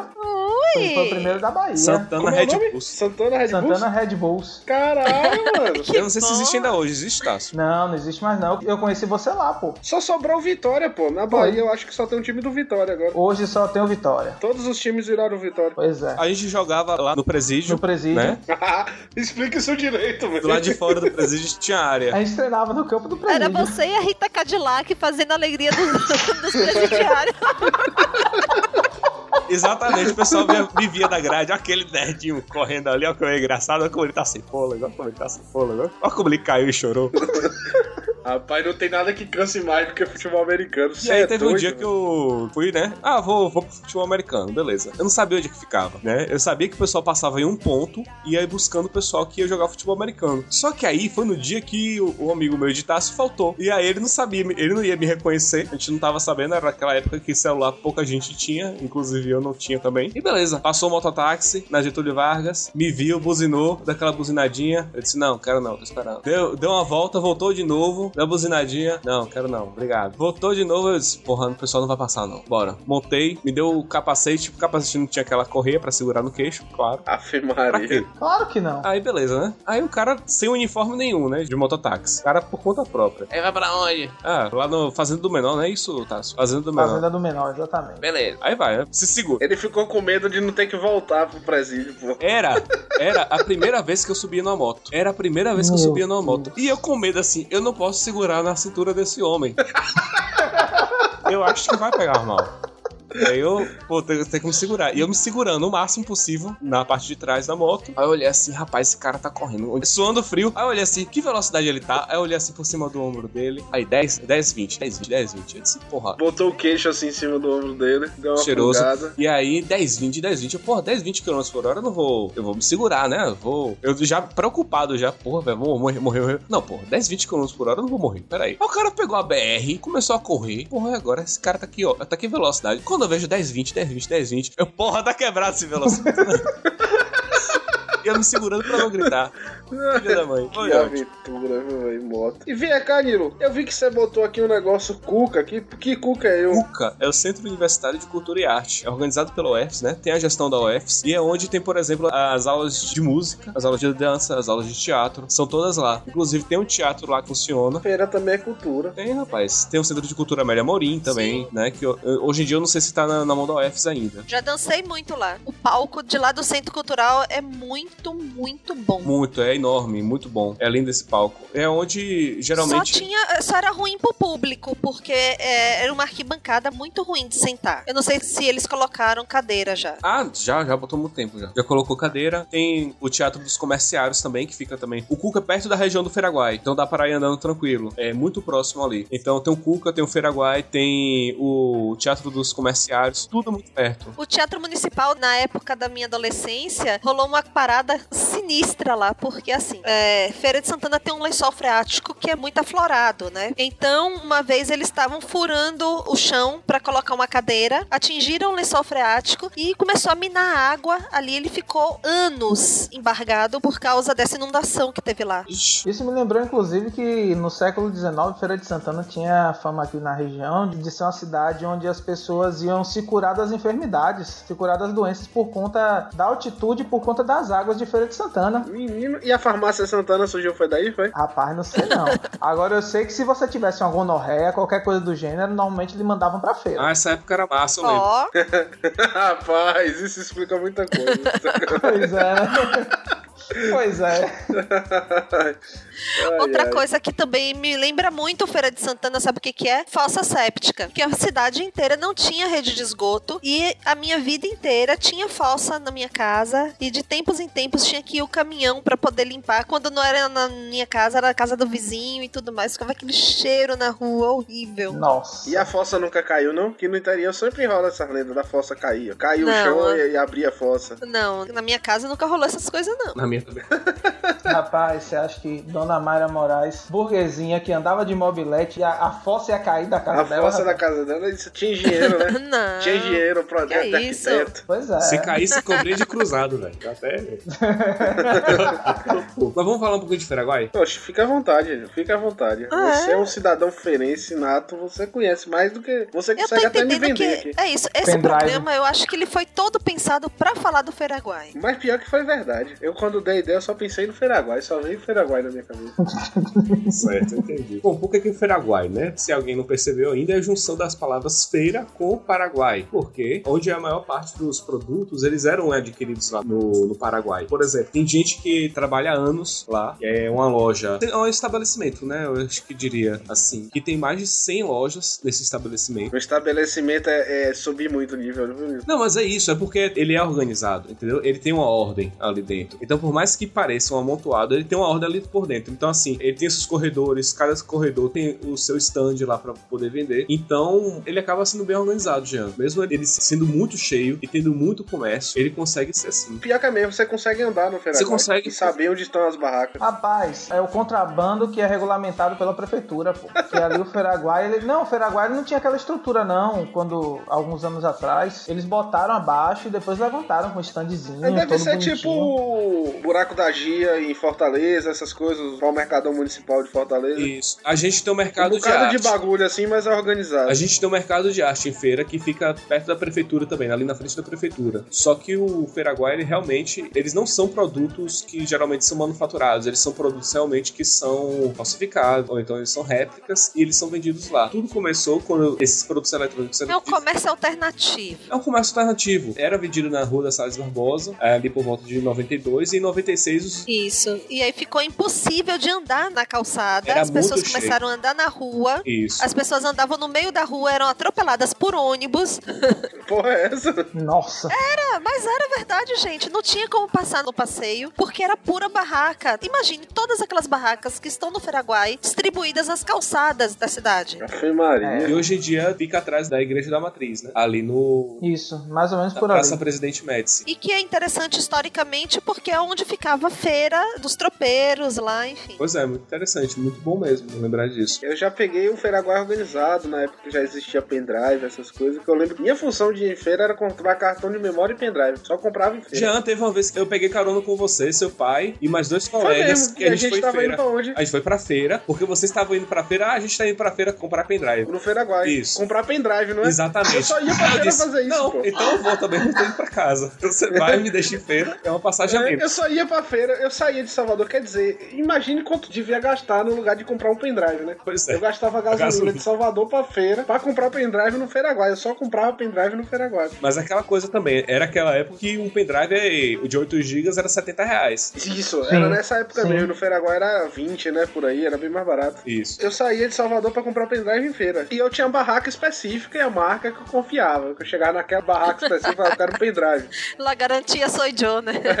É, Esse pendrive eu garantia que tinha qualidade, ele durava. Ô Mayra, e me diz uma coisa, seus pais já falaram também dos chineses que hoje em dia trabalham lá no Feraguai? Não, Tá quase Feira China. não ouvi falar deles, não. Bom, é isso. Tá vindo muito chinês pro Feraguai, eles estão trabalhando lá. Tem gente do Feraguai que trabalha, que gosta dos chineses porque eles são educados, eles são na deles, não gostam de confusão. Faz pastel de frango. Não, não faz passar, mas tem pastel de flango. É sacanagem, viu, Tasso? Olha o preconceito. De flango frito. Não. A gente tá aqui pra julgar as pessoas. Não, tá não. Só que assim, também tem problema com a concorrência, né? Então, por exemplo, os produtos deles, eles conseguem pagar muito menos. Então, na hora de colocar o preço, eles acabam ganhando de muita gente ali no Feraguai. E isso é um problema pra concorrência do pessoal. Tá quebrando os paraguaios, né? Tá quebrando os paraguaios. Mas a tendência é essa, velho. A tendência do mundo é a China dominar o mercado alternativo. É, e também eles estavam cobrando os preços muito safados agora recentemente, nesses últimos anos aí. O preço das coisas, dos eletrônicos, das coisas lá estavam muito safados. Eu olhava assim, rapaz, isso aqui na rodoviária de Salvador é quase o mesmo preço, então não vale a pena não. Tá valendo a passagem. Pois é. Mas eu acho que a tendência é essa, porque ah, vamos pensar que a China fabrica realmente os produtos, os originais, e eles fazem um falsificado com a mesma qualidade, pô. Isso. E a mão de obra das criancinhas. E dos preços, né? Ó, fala de um vendedor aqui, eu tô pegando o site ferences.com. Quem quiser, é um site maravilhoso, muito bom mesmo. É a, a fala do vendedor, Rodrigo, né? Nome dele. Antigamente, eles, no caso os chineses, eram os fornecedores. Hoje são concorrentes. Por exemplo, uma calculadora que eu vendo aqui na minha banca, de 10 reais no atacado, eles vendem de 7,50. Isso é desleal. É o preço que eu pego no meu fornecedor. Os chineses são muito educados, vivem na deles, não são de confusão. O que a gente tem a reclamar é só sobre essa questão dos preços. Eu entendi o que tá acontecendo. Na verdade, antes eles compravam desse preço na mão do chinês pra vender e agora o chinês vende junto, né? Exatamente. E aí acaba é ruim pro mercado também pra eles, no caso. Mas isso tem um nome: capitalismo, Exatamente. livre concorrência. Exatamente. Uber, esse se chama Uber. Uber não. Uber. A uberização do Feraguai, é isso. Uber dos A pendrives. que ponto chegamos? Uber do Paraguai.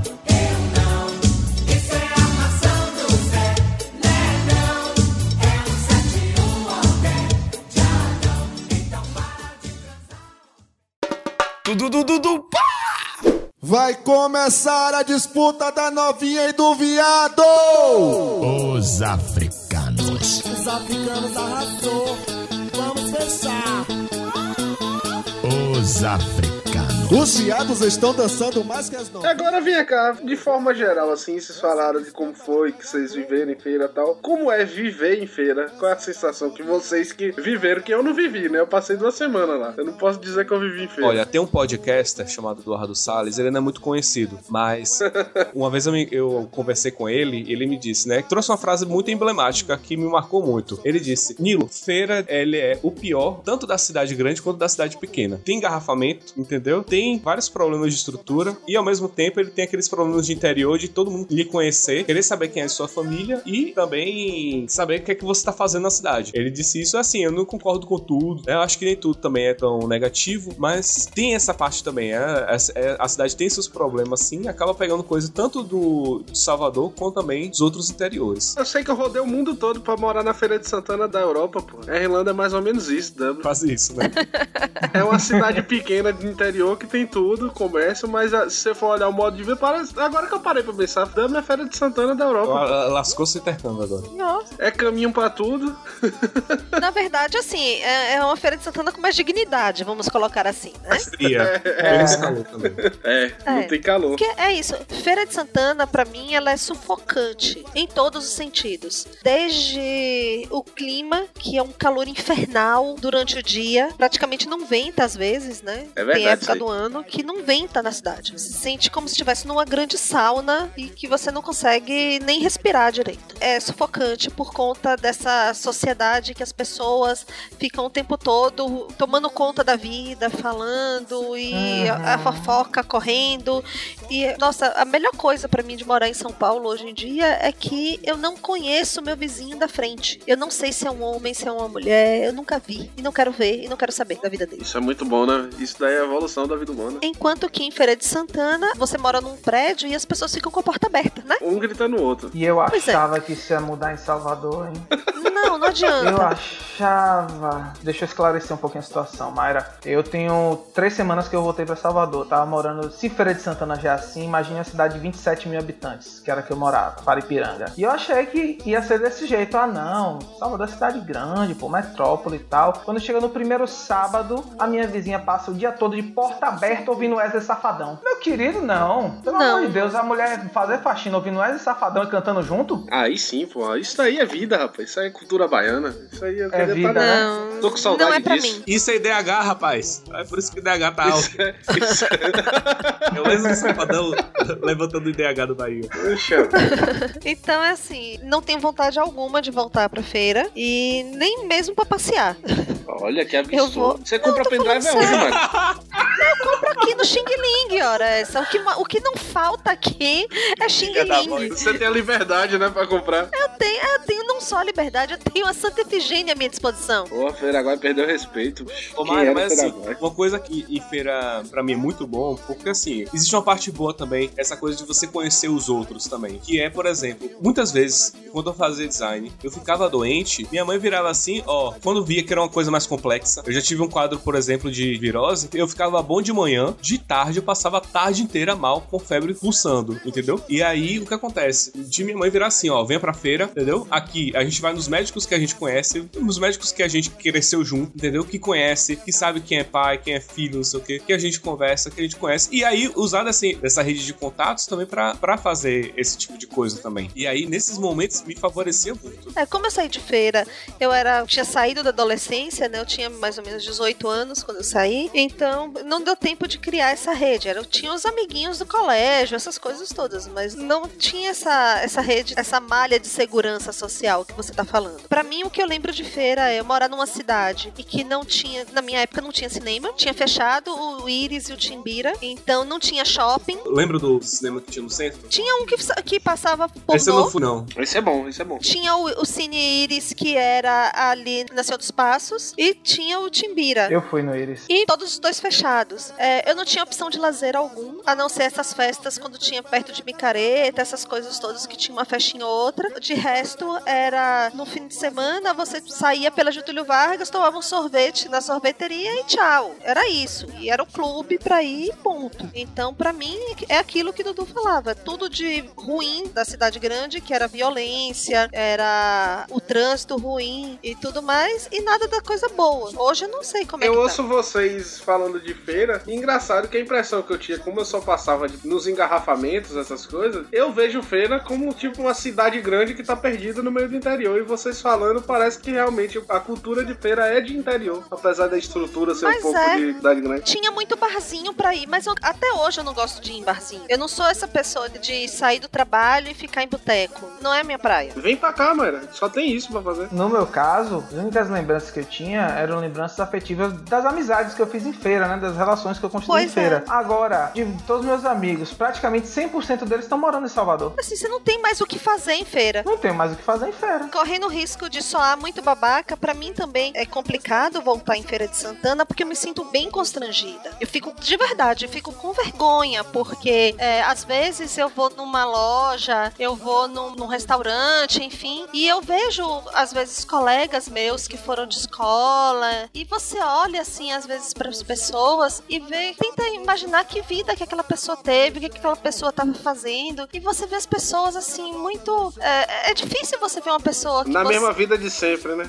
Um termo bem legal pra isso, parado no tempo. Isso. Você não vê que a pessoa tá feliz, você conversa com a pessoa, você não vê a pessoa feliz com planos de vida, você não vê a pessoa Uhum. é, querendo crescer, você não vê a pessoa até mesmo, é, sei lá, contente com a própria opção de vida que fez. Então eu me sinto constrangida.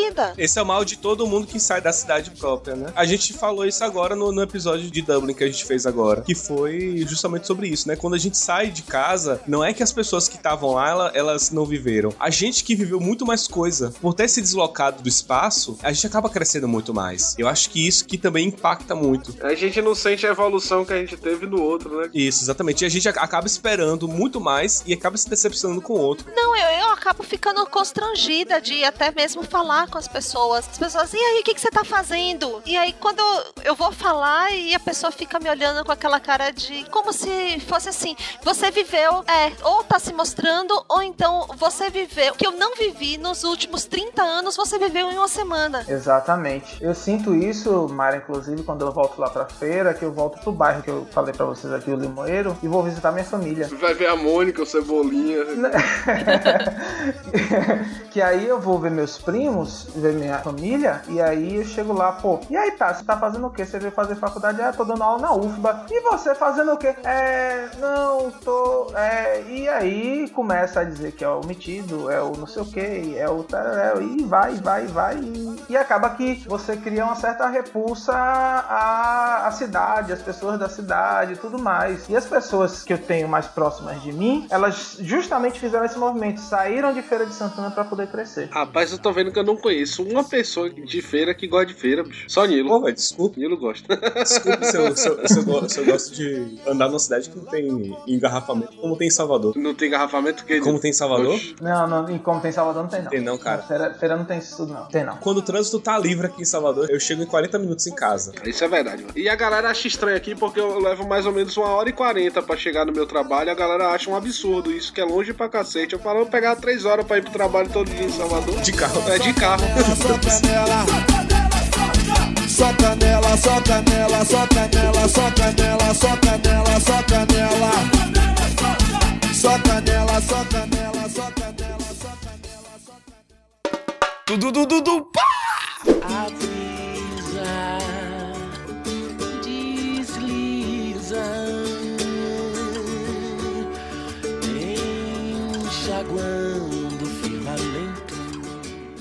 Jean, me diga aí, você deve estar agoniado. Me fale aí um pouquinho sobre os artistas que tem em Feira de Santana. Porra, meu amigo, essa é a parte que eu queria chegar. Eu sou o cara da, da cultura e da falta de cultura popular. Eu queria chegar nesse Então ponto. vai lá, de, de Bully Bully a, a Nara Costa. Feira tem uma vasta gama. E engraçado que realmente Feira vai do ápice, do topo da cadeia alimentar musical ao chão. Porque você consegue ver o quê? Quem é que é de Feira? Você pega o Luiz Caldas, que foi o pai do axé, o criador do. Tudo bem, a gente não, não vamos contar o que é que virou o axé depois. Mas quando ele fez era uma coisa Continua legal. massa. Ele é o, o pai do axé. A gente gosta, mas a gente tem que fazer, pagar de cult que tem visita. a gente tá. Esperem a música que eu vou pedir no final. tá bom. Pela porra. Luiz Caldas criou o Axé, é um cara que é, é um músico realmente fantástico, ele é um compositor, assim. Ele vai do, do Axé ao metal, ele consegue compor em todos os estilos, ele tem muito material guardado que ele nunca publicou. É um cara realmente que é um cabeçudo da música. A gente tem também Bira, do Sexteto do Jô, que é um cidadão feirense. Eu acho que ele é o maior difusor de Feira de Santana que eu já vi, que eu nunca ouvi falar tanto em feira, em rede nacional, quanto no Jô. Por causa de Bira, né? Que fala que tudo é perto de Feira de Santana. Ah, ela é perto de Feira de Santana. E realmente tudo é perto de Feira de Santana, que como a gente falou, é um dos maiores entrocamentos rodoviários e tal do país. Que por coincidência deve ser perto de Cajazeiras também. E de Brotas, né? Provavelmente, fato, deve passar. Se não for dentro. É. Aí vem o seguinte. Ó, da mesma forma que tem Cajazeiras 580, tem Feira 1, Feira 2, Feira 350. Deve ter sete feiras, né? Uma pra cada dia. Ou tem não, filho, tem mais. Tem feira 10, tem feira 9, Cheio Maria. É uma pra cada dia do mês.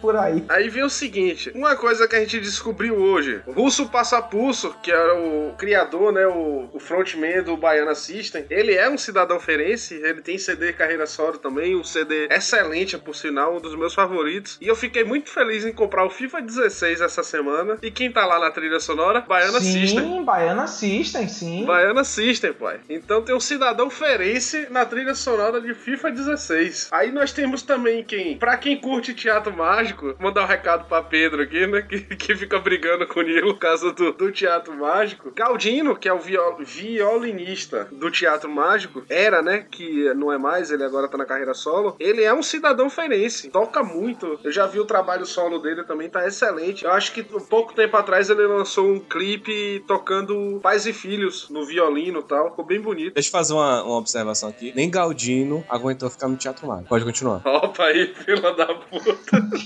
Obrigado, Nilo. Obrigado. Você, Nilo me representa. Opa, Nilo me representa. Só tenho uma coisa a dizer: Teatro Mágico e Los Hermanos. Não tenho paciência pra isso. Opa aí, Obrigado. velho. Obrigado, senhor. Obrigado. irmãos eu faço cura aqui. Eu também não tenho a menor paciência, mas teatro mágico eu- eu não perco show por nada. Pra mim é tudo igual. Não, não fala isso não. Aí vai ter e-mail de Pedro de novo reclamando. Pra mim é tudo igual. Pra mim é tudo igual. E, vou, e digo mais: fã de teatro mágico faz miçanga. Digo Não mesmo. pode nem vender minha arte na praia mais? Olha que é isso aí. Ficou confuso isso aí agora, Tássio. Você gosta ou não gosta? Rapaz, é porque eu sou, um- eu sou um historiador, que eu sou um ponto fora da curva, rapaz. Aí a gente pega, ó, a gente falou aqui do topo da cadeia alimentar musical. A gente falou do jazz, de Bira, a gente falou de Russo Passapulso, a gente falou de Galdino. E o que é que a Feira de Santana trouxe esses dias? O maior sucesso da internet nesse mês de outubro e quiçá a música do carnaval de 2015, que se chama Banda Kamikaze, que é aquela banda que fez a música do melô do Dragon Ball. Sim! Eu vou botar na Jinkidama, vai. Vai concentrando, vai. Meu Deus do céu. Você viu essa, Maio? Graças a Deus eu nunca ouvi isso. Ah, você vai ouvir? assim, Você vai ouvir? Conto com vocês.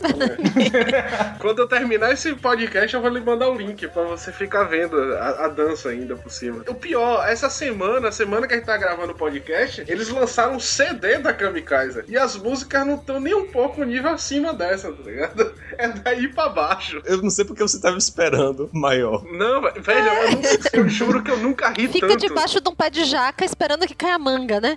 Pois é. Eu nunca ri tanto ouvindo o CD, velho, porque as outras músicas são mais engraçadas ainda. Eu acho que a ideia dos caras é essa, é ser engraçado, não é possível que eles levam a sério. E o pior, sabe o que foi? Eu publiquei no Facebook, porque tudo quanto é CD de música merda que eu escuto, eu, eu publico lá com a hashtag Jam Music Award, que é uma premiação que um dia eu ainda vou fazer só de música merda que eu descubro. Aí eu publiquei o CD e falei, esse CD aqui é um grande concorrente, a gente tem que ficar de olho e tal. Aí o que acontece? Os caras da banda comentaram no post, falando, porra, manda um abraço aí pro não sei quem de feira que mora em Dublin também, não sei que, amigo da gente. Eu falei, caralho, os caras da banda estão comentando no, post, porque eu botei bagunçando, ah, pô, tá aguardando o show em, Dublin, né, do Kamikaze. Mas é uma coisa assim que, na moral, provavelmente o Kamikaze vai ser carro-chefe na trilha sonora desse cast, porque é o melhor que Feira de Santana me apresentou até hoje, rapaz, nessa história. Só pra completar, É. quando eu abri esse, esse clipe da banda Kamikaze, né? Quando eu vi um cara vestido com a roupa muito conhecida, quando eu vi, rapaz, eu já vi essa camisa em algum lugar. Quando eu vejo é um cara que tá vestido com o uniforme de mototáxi de Feira de Santana. Eu já vi essa roupa em algum lugar. Vejo, caraca, é de feira. E você falou que o cara é amigo de um amigo seu, alguma Mas coisa assim, é- né? O cara não da sei se é banda? tio ou sobrinho de um amigo de meu irmão. Feira de Santana, né, velho? Pequeno. Opa aí, Todo mundo se conhece. todo mundo Velho. parente. Ó, velho, eu cresci na rua de Mayra, eu fiz karatê na arte, Mayra fazia balé, tudo, todo mundo em Feira se conhece. Ah, Mayra, conheço sua irmã também, viu? Ainda por cima. Eita! Sua irmã mais nova, eu conheci uma vez. E aí, garrou, garrou. Segura o forninho. Prefiro não saber. Não me conte detalhes. não me conte detalhes, né? Tava olhando aqui no Cidadão Ferense lá no. Cidadão Ferense não, cara, o blog de Nino, no Ferense. Referência.com. Tem uma lista aqui de artistas tal, de feira. Aí eu falei de Galdino, falei de uma galera aí. Eu vi aqui que tem jogadores de futebol aqui também que vieram de Feira de Santana, como Júnior Baiano. Sim. Ó, Cara, rapaz, o cara campeão mundial de futebol pela seleção brasileira, na época que a seleção jogava bola, o cara que fez sucesso, o cara. Esse daí era um zagueiro da porra na seleção. Esse daí era da época que a seleção tinha seleção. Do- a seleção do Penta, não foi? Não sei se ele foi do Pinta, velho, mas ele jogou no Mundial da França, né? Que o Brasil tomou porrada. Uhum. Anderson Talisca, velho. Talisca é de feira. Joga no Benfica hoje. Eu sempre achei o nome dele engraçado. Ele era do Bahia, né? Por isso que Tassi não sabe o que eu tô falando. Não, não, eu sei, eu sei. Que o pessoal costuma chamar de odalisca também, né? odalisca. Ai, ai, jogava em feira. Então, feira produziu gente, né, velho? Sim, Pra sim. humanidade. Feira produziu gente, é ótimo. Gente. Feira não é só Eu tô pendrive, aqui, não. eu tô no programa, viu, Jean? Eu, eu sou ferense, velho. Então, voltando, feira não é só pendrive, não. Ô, velho, também vamos falar de pessoas proeminentes no campo acadêmico-científico, né? É você que entende dessas coisas. Não, é, esse aí foi a Georgia Gabriela, não foi? Que foi aceitar em nove universidades lá nos Estados Unidos? Foi aprovada, foi aprovada em nove universidades, é, num programa da Harvard. Se não me engano, a história dela, ela conseguiu uma bolsa no Helios, que é o melhor colégio da Bahia, Sim. e fica em Feira de Santana. Ela terminou o curso, né? Terminou o terceiro ano. Ela passou na UFMG na época e passou em mais uma outra federal. Ela resolveu esperar porque ela queria estudar fora do país. E aí ela queria fazer um, um trabalho para fazer pesquisa sobre a doença de endometriose. Tava até vendo a, a apresentação dela no TED. Ela já apresentou um TED, ela tem 19 anos, viu, gente? Caralho, mano. Caraca, Essa pessoa é muito decidida na sabia, vida. não. Pois é. E é de feira, bicho. Filha da mãe. A frase carregada de, de maldade. E aí ela conseguiu. é, ela queria fazer um trabalho sobre endometriose porque ela perdeu uma tia quando ela estava no segundo ano do ensino médio de endometriose. E ela percebendo, né? Ela percebeu todo o problema social que tem aqui. Por exemplo, se você, se uma mulher quiser fazer o diagnóstico certo da endometriose, ela tem que esperar sete anos na fila do SUS para fazer um exame. Ou então ela desembolsa 20 mil reais e faz o exame. E aí ela começou a fazer uma pesquisa justamente para descobrir um método mais barato para conseguir fazer isso, para que outras pessoas também consigam, já que é uma doença que acomete existem muitas mulheres no mundo, milhões de milhões de mulheres no mundo. Ela percebendo isso, ela resolveu investir nesse campo. Muito bom, velho, muito bom. E eu acho que essa altura, não sei se ela já foi pra lá. Só que é uma coisa certa, é, vai ser muito sucesso, bicho. É de bom pra ela, porque vai ser muito bom. Tem muito pra brilhar ainda. Esta fera aí, bicho. Ô, louco, meu! Viu aí o, o ator? Eu botei o link. Eu vi aqui aí, Iven São Paulo. Isso. O cara fala que é de São Paulo. Pera, aí, o nome dele é José Iven Santana São Paulo. O cara não decidiu de onde ele é. Se é de Feira de Santana de São Paulo. Ele nasceu em Feira de Tá na Santana. padroeira, rapaz. É mesmo, nasceu em Feira de Santana. E morreu no Rio de Janeiro, 2006. Ó, O cara fez clássicos da teledramaturgia É brasileira, eu como Mulheres vendo. de Areia, Ana Raios é Trovão, A viagem, a viagem. A A viagem. viagem. Zorra, a viagem marcou. Torre de Babel, Sabor da Paixão. Tá vendo? Só, só novelão. Rapaz, tá vendo? rapaz? Feira também é a toda global. ó. Aí, tô falando, rapaz, Feira de Santana. A maior produtora nacional de diferença. Você vai, é um piculo em você, meter meu piculo em você, vai, é um piculo em você. E onde é? É aqui. E aí eu vou botar no curiri, vou botar no curiri, eu vou botar no curiri, vou botar no curiri. eu vou Du, du, du, du, pá!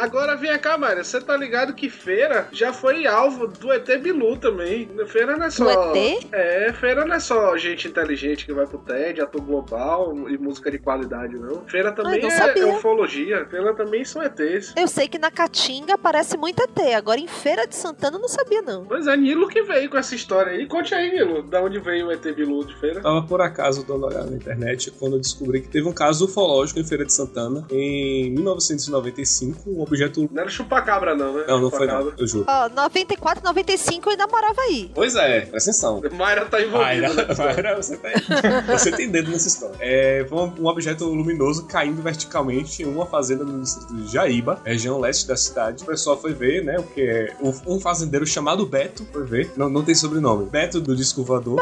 Tô filho de Neidinha, É. amigo de não sei Isso. quem. E que a, a partir do fato se tornou Beto do disco voador. Meu Deus. E agora? Eu só consigo ver Raul Seixas na minha frente. Ele, ó, ó, Mara, ele, ele avistou o objeto, ele caiu, o objeto era da dimensão de um Fusca. Caceta, mano. Caramba! Era. Caiu assim do nada o Caiu Fusca. na lagoa, isso. E ele viu no objeto tinha uma escotilha que Cara, tem abriu. certeza que não é um DeLorean? Não, eu juro. Podia Era ser, um né? DeLorean. Caiu na, na lagoa. Desse carro, é, ou desse carro não, desse objeto voador, é, saiu um bicho peludo, de baixa estatura e com garras semelhantes a um bicho preguiça. Caralho, mano. Não, isso foi o lobisomem, foi o Labisa. Foi um lobisomem, não foi não? Aí não sei. Aí você que tava lá, mano. que tava lá é ótima. Essa descrição aí é de um, de um lobisomem, não é de um ET. Olha só. E em seguida, Beto levou os dois seres para dentro de sua casa. Eram Ah, dois preguiça. Ih, caramba, houve uma noite de amor interestelar. Sonda anal, ok. Re- recapitulando, caiu um, um Fusca do Na céu, lagoa, na lagoa. numa lagoa, saiu dois bichos preguiça de dentro. Isso. E você quer me dizer que esse cara não fazia miçanga com Tássio? Não, ele, foi, foi- ele pegou pra Então. levar pra dentro de casa. Vamos lá, vamos lá. O cara tomou uns goró, tava indo pra casa. O vizinho dele foi lá, agarrou ele por trás. Ele só sentiu uma coisa peluda e levou pra casa depois. Tá fazendo mais sentido. Foi não, mas foram dois. foram dois cachorros que ele resgatou da, afogando na lagoa. Que algum bêbado derrubou um Fusca dentro. Faz sentido. Pode ser. Tá mais Algum interessante. bêbado entrou com um Fusca na lagoa e ele salvou os dois cachorros. Agora faz sentido. A gente desvendado o mi- mistério do ET Bilu Ferreira. Não faz sentido o exército passar na casa dele 5 e meia da manhã e levar. Ele, Como assim, ele e os rapaz? cachorros, velho. Porque foi o Que que porra aconteceu. é essa? Aconteceu. E Mayra tava lá e não viu isso. Eu não a vi. fofoca não chegou. Não, não chegou não. Essa história do 35BI aí não deu não. É. Ah, rapaz. E o exército levou e ninguém mais teve notícia do, do ET Bilu, nem do. É, e claro que não, né? Nem do, do, do cara que não tem sobrenome. Não, o Beto do, do do, do disco voador, não. Beto fugiu com o vizinho Com Eram dois dois. cachorros foram casar na França, porque... e agora eles assinam uma página no Facebook que prega o deboísmo. Ah, Pronto. agora explica muita coisa de onde veio. Agora explica muita coisa de onde veio o deboísmo. O bicho preguiça são ETs, bicho. O deboísmo veio de feira, velho. Veio de- o deboísmo vê, vem de feira. Tudo veio de feira. Tudo veio de feira. Mas o deboísmo surgiu em feira por causa do, do Fusca que caiu na lagoa. Você ver. Tudo faz sentido agora. Vai sambar, vai sambar, vai sambar. Dudu, dudu, dudu, pá!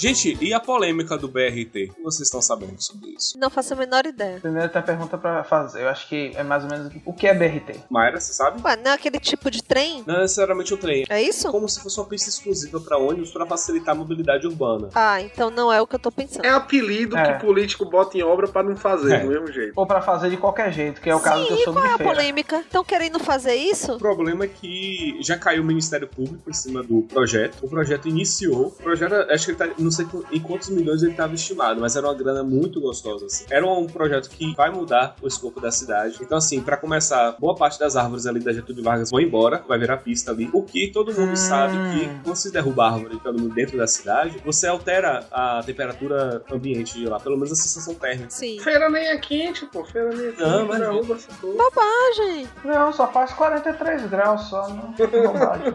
Então, a polêmica é justamente essa. É, é um projeto que não tem embasamento técnico. Gente, você já viu o projeto de prefeitura e de governo do estado? Tem algum embasamento. Pô, velho, você tá querendo demais, tá? Chama o ET pra fazer. Rapaz, Chama rapaz, o bicho preguiça do, do Fusca. Chama a Alckmin, rapaz. Chama a Alckmin, bota tudo em sigilo e tá tudo certo. Eu já tô vendo que a capa desse certo. podcast vai ser um Fusca com bicho preguiça dentro da lagoa, velho. Dirigido o BRT, né?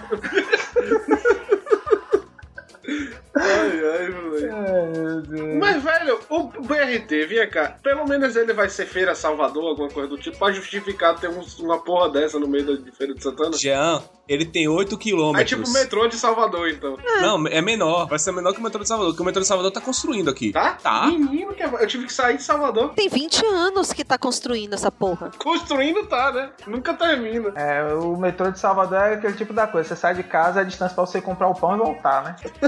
Ah, é? É, Pelo menos não tá cobrando, tá de graça aí. por enquanto. Também não vai de nada pro lugar nenhum, vai cobrar o quê? Pois é, então assim, Jean, 8 quilômetros, quando em qualquer lugar são 18 quilômetros no mínimo de BRT. E aí a oposição chega com uma proposta, né? A oposição, o pessoal da UFS, né? O pessoal de engenharia, chega com uma proposição, não, passa no, no anel rodoviário, que é onde tem a maior concentração de caminhão, de... É pra justificar, né? Existir uma coisa dessa. Isso. É pra facilitar também o acesso ao transporte público para as pessoas que moram fora do anel rodoviário ou no anel de contorno, entendeu? E aí não, não tem conversa. Vai começar, vai começar a obra desse jeito que começou. A obra começou e aí o que, é que a Caixa fez? A Caixa Econômica Federal barrou o dinheiro e não tá tendo obra mais. Tá tudo empilhado lá. Pera aí, a obra começou e ficou por isso mesmo? Começou e a e, o- e a Caixa cortou. É a história do verba. metrô de Salvador. Aí vai ficar aí mais 20 anos esperando pra fazer 2km no final. Eu espero que não faça, sinceramente, porque não tem porquê fazer. Ele não tem justificativa para fazer dentro da cidade. Então a gente chegou à conclusão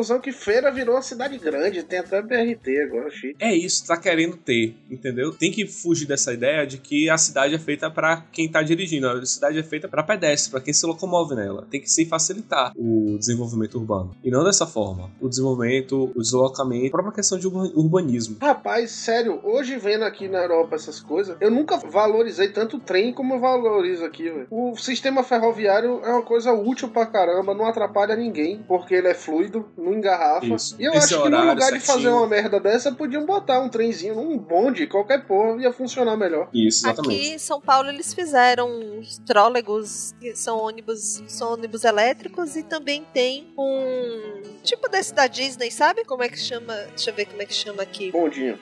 Não, não, não. É monorail. Ah, monorail, sim. Ele é mais simples do que o trem, né? Ele é mais simples do que o trem. Deve ser tipo Luas do que a gente tem aqui. Que ele é, é como se fosse um. Ele não chega a ser um metrô, não é um trem, mas ele é moderno, rápido e é compacto, é pequeno, né? É como se fosse um ônibus ligado novo. Aqui eles tentaram fazer isso, esse monorail e não adiantou nada, porque assim, essa história de obra embargada e libera recurso, não libera, blá blá blá blá blá, era pra ficar pronto pra Copa, não ficou, abriram duas ou três estações e a parada ficou parada na vida. É uma boa opção, eu acho. Que pelo menos fizeram uma pontilhão bem alto e o negócio passa lá em cima, é, sai do engarrafamento, tira ônibus da faixa de ônibus, que, que é um absurdo aqui também, essas faixas de ônibus que fazem na cidade, porque tira, tira espaço do carro, tira espaço, o ônibus em si também não consegue circular, porque a frota não é suficiente para a população e fica. Só piora a situação. Na verdade, fica um, um espaço em branco, né? É. Deixa exclusivo um lugar ali que ninguém tá usando, na verdade. Né? Fica exclusivo um lugar ali que o ônibus, se tivesse mais ônibus nas ruas, ok, porque o cara parava de pegar o carro pra poder ir de ônibus ou de metrô. Só que isso não acontece. O metrô é insuportável, o ônibus é pior ainda e a- as vias de, de acesso para os ônibus, essas exclusivas de ônibus, também não funcionam porque acabam ou estão muito engarrafados também, ou então é, ficam grandes espaços sem passar ônibus porque é, o ônibus está muito cheio, não tem frota suficiente para atender a população, ele fica muito tempo parado no ponto, ele fica muito tempo. Devia ter mais carros para preencher aquele espaço né, vazio que fica entre ele chegar num ponto e em outro. Então não, não funciona. E ainda criam as ciclovias que ligam nada a lugar nenhum. E um abraço. Fica impossível se locomover na cidade. Eu vejo essas obras, eu não sei como é que tá sendo feito em Feira de Santana, mas sem um planejamento, só fazer porque é modinha, acaba piorando muito mais a situação. Piora mais do que ajuda. É. É, filha. Eu não posso afirmar porque eu nem sabia que estavam fazendo isso em Feira de Santana, mas. Tá essa modernidade toda, né? É, mas se não tem um planejamento, pelo menos, né, vai acabar acontecendo o que acontece aqui em São Paulo. De fora eu já digo que feira não justifica uma obra dessa. Não, não tem por que ter isso. Pois é, imagina a gente Mas eu vou já pra fazer não sei o que com você. Eu vou já pra fazer não sei o que com você. Tudo, tudo, tudo, pá!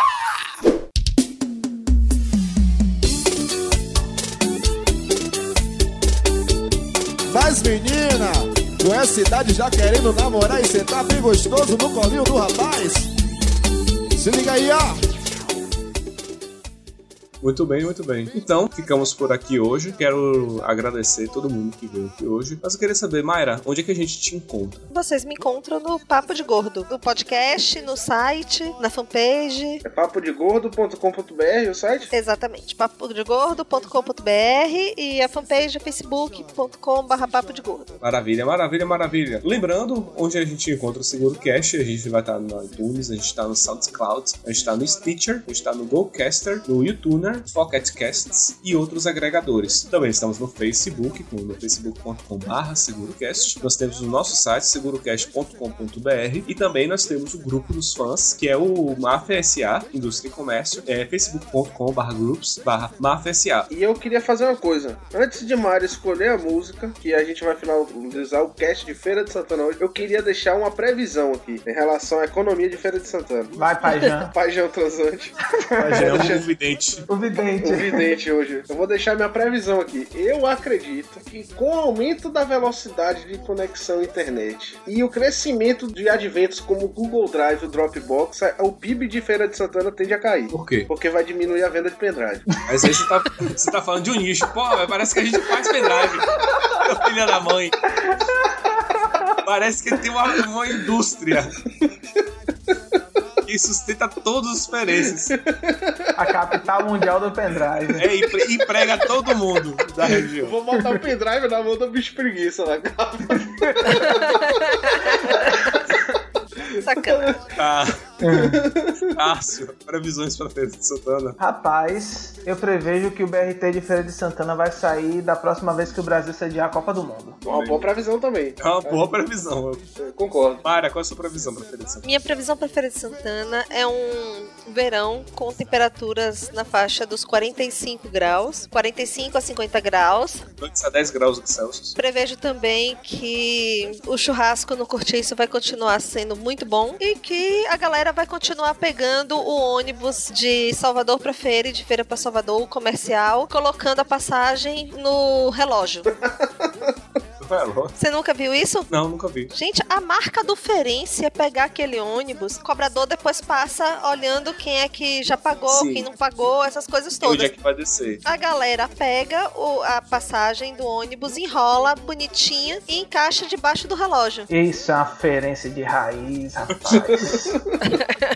E você, Nilo, previsões pra feira? É, eu acho que o índice de desenvolvimento humano vai triplicar na próxima década com o o fim do, do BRT e a criação de parques para as crianças brincarem. Vai ser muito, muito feliz. Nilo, a gente não tá falando de desejo, não, a gente tá falando previsão. Ah, pensei que você ia falar da, de- da diversificação da produção, que ia diversificar do pendrive pro cartão microSD, pô. Eu achei que você. era- Ah, então quer dizer que você tava falando sério quando ia parar de fabricar pendrive pra. Que pra o ia desempregar a cidade cair por causa do pendrive? É, Isso, fato. exatamente. Mas tava certo. É, é uma previsão, pô. Isso aí, pode apostar. Certeza, certeza. Daqui a, daqui a 10 anos a gente grava outro podcast sobre feira e você me diz se eu não tô certo. Ah, certeza, com certeza que a gente vai. Tá bom. Mayra, conta aí pra mim qual é a música que você vai escolher hoje. Bem, na verdade, a música que eu já escolhi, já postei aí pra vocês, foi o clássico Pinto do Meu Pai Fugiu com a Galinha da Vizinha. Ah, excelente, hein? Excelente. É, Boa, boa, é, boa. Mara entrou no espírito do Seguro Cash. Isso aí é Exatamente. música. É isso aí, Segura Cash é aí, isso, Mara. Eu não sei É, porque essa aí. música nunca entrou na trilha sonora até hoje. Eu acho um absurdo isso. Eu tava aguardando pro nosso podcast de Freud, mas aí não deu. Mas agora gastou, tudo bem, não tem problema não. O importante é que é convidada. Vamos lá. Mayra, muito Eu obrigado. posso escolher outra, não tem problema. Não, que Não, isso. vai ser o Eu pinto do meu pai. Eu, Vai eu não, isso não abro mão. Não Não, abro mão abrir. do pinto. Aqui também é assim. Então tá bom, muito obrigada pelo convite. Muito obrigado por estar com vocês e até a próxima. Fui. Já procurei noite e dia o pinto, pinto do meu pai. Meu pai Já procurei de noite, já procurei noite e dia. Esse pinto não é mole, esse pinto é safado. Não consegue dormir sem ter uma galinha ao lado. E pra dormir tem que coçar a cabecinha Fazendo um cafuné, coitadinha dessa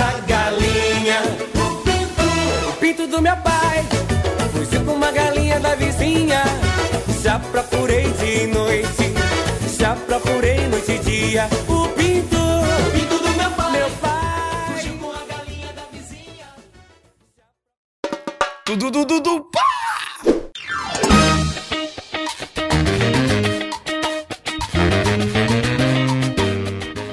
Olá, pessoas ordinárias. Está começando mais uma leitura de e-mails e hoje eu estou sozinho.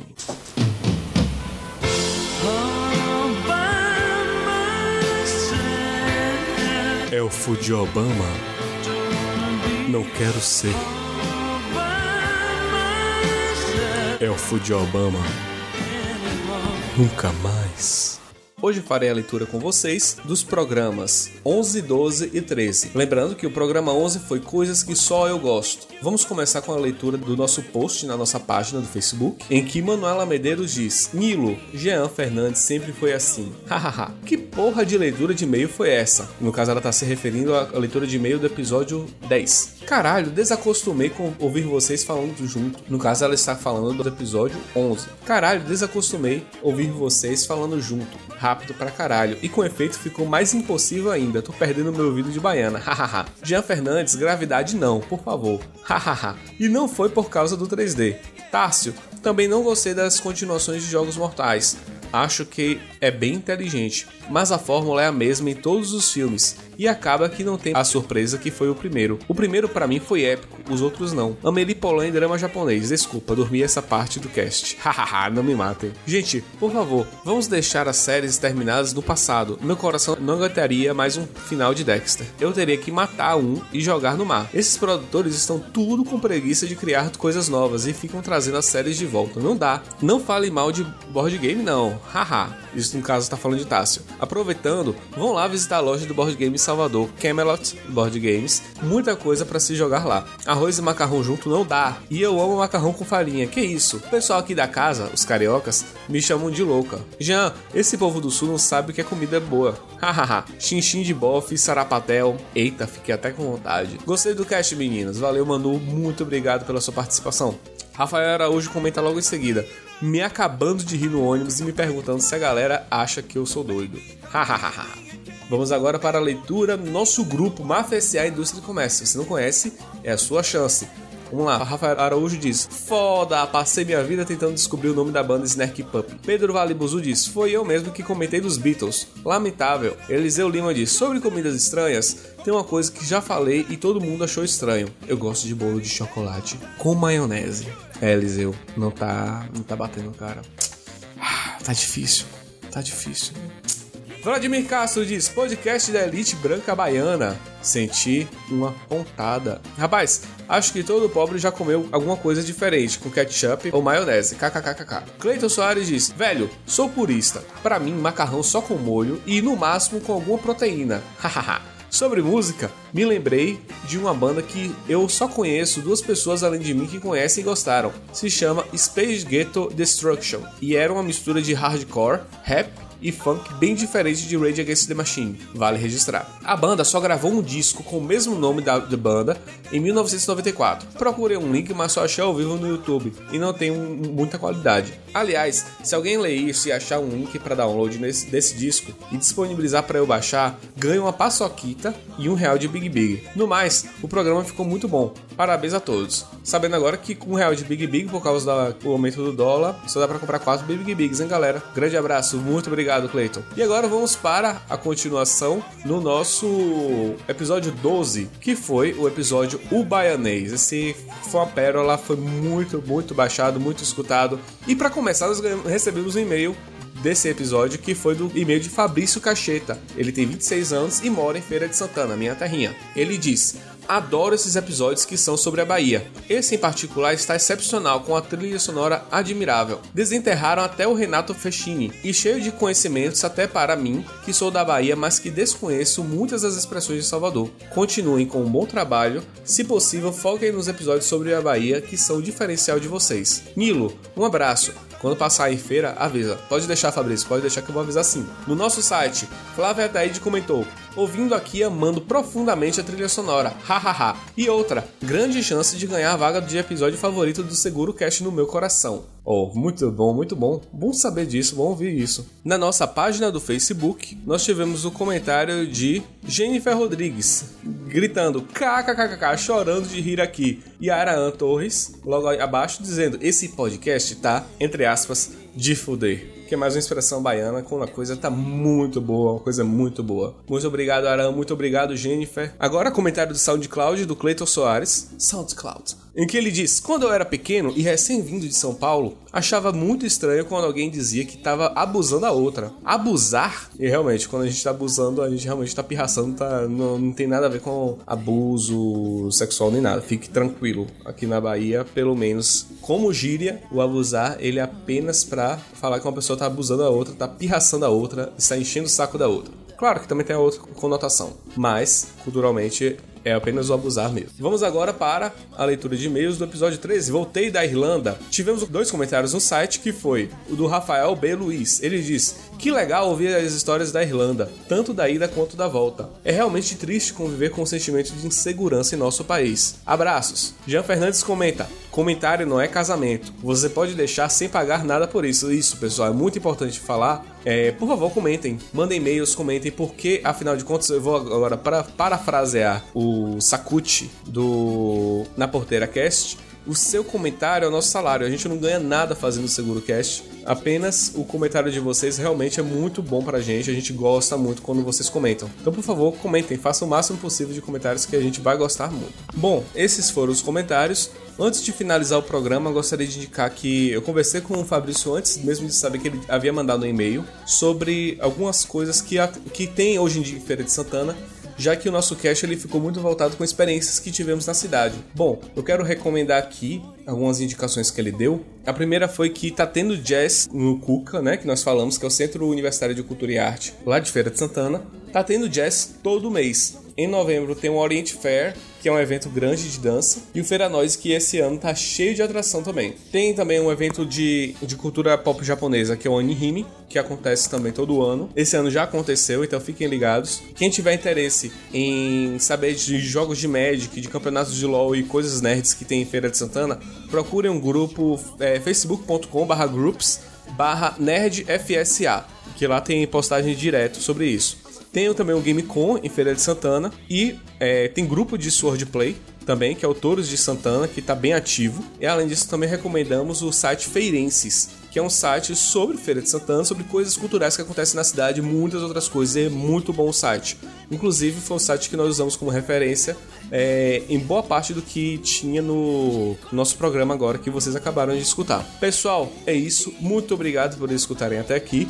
E não se esqueçam de mandar é, e-mail para e-mail@segurocast.com.br. Não esqueçam de nos seguir no, na nossa página do Facebook, que é facebook.com.br segurocast. Nosso site é segurocast.com.br. Nosso SoundCloud é o soundcloud.com.br segurocast. Estamos também no iTunes e, além disso, temos também o grupo Mafia SA Indústria e Comércio. É só colocar na barra de pesquisa do Google que você vai encontrar. Ou então facebook.com barra groups barra Máfia SA. Muito bem, pessoal. Muito obrigado. Ficamos por aqui e até a próxima.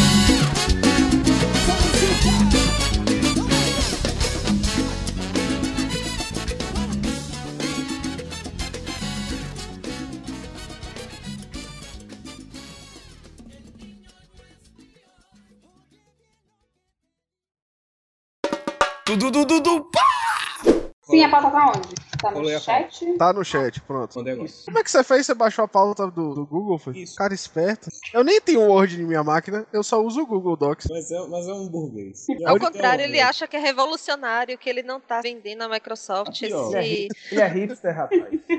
Eu nunca usei, eu nunca usei o Office, eu usava aquele BR Office, o LibreOffice. Então, eu tô falando, o cara é revolucionário, acha que tudo. Ele não quer dar dinheiro pra, pra ninguém, é isso Eu aí. não patrocino a Microsoft, não. No Mac eu tinha o, o iWork, Ah, aí, ó, tá, é hipster mesmo. Ele tinha mas, Mac. mas o, o Office, o Office eu não pago.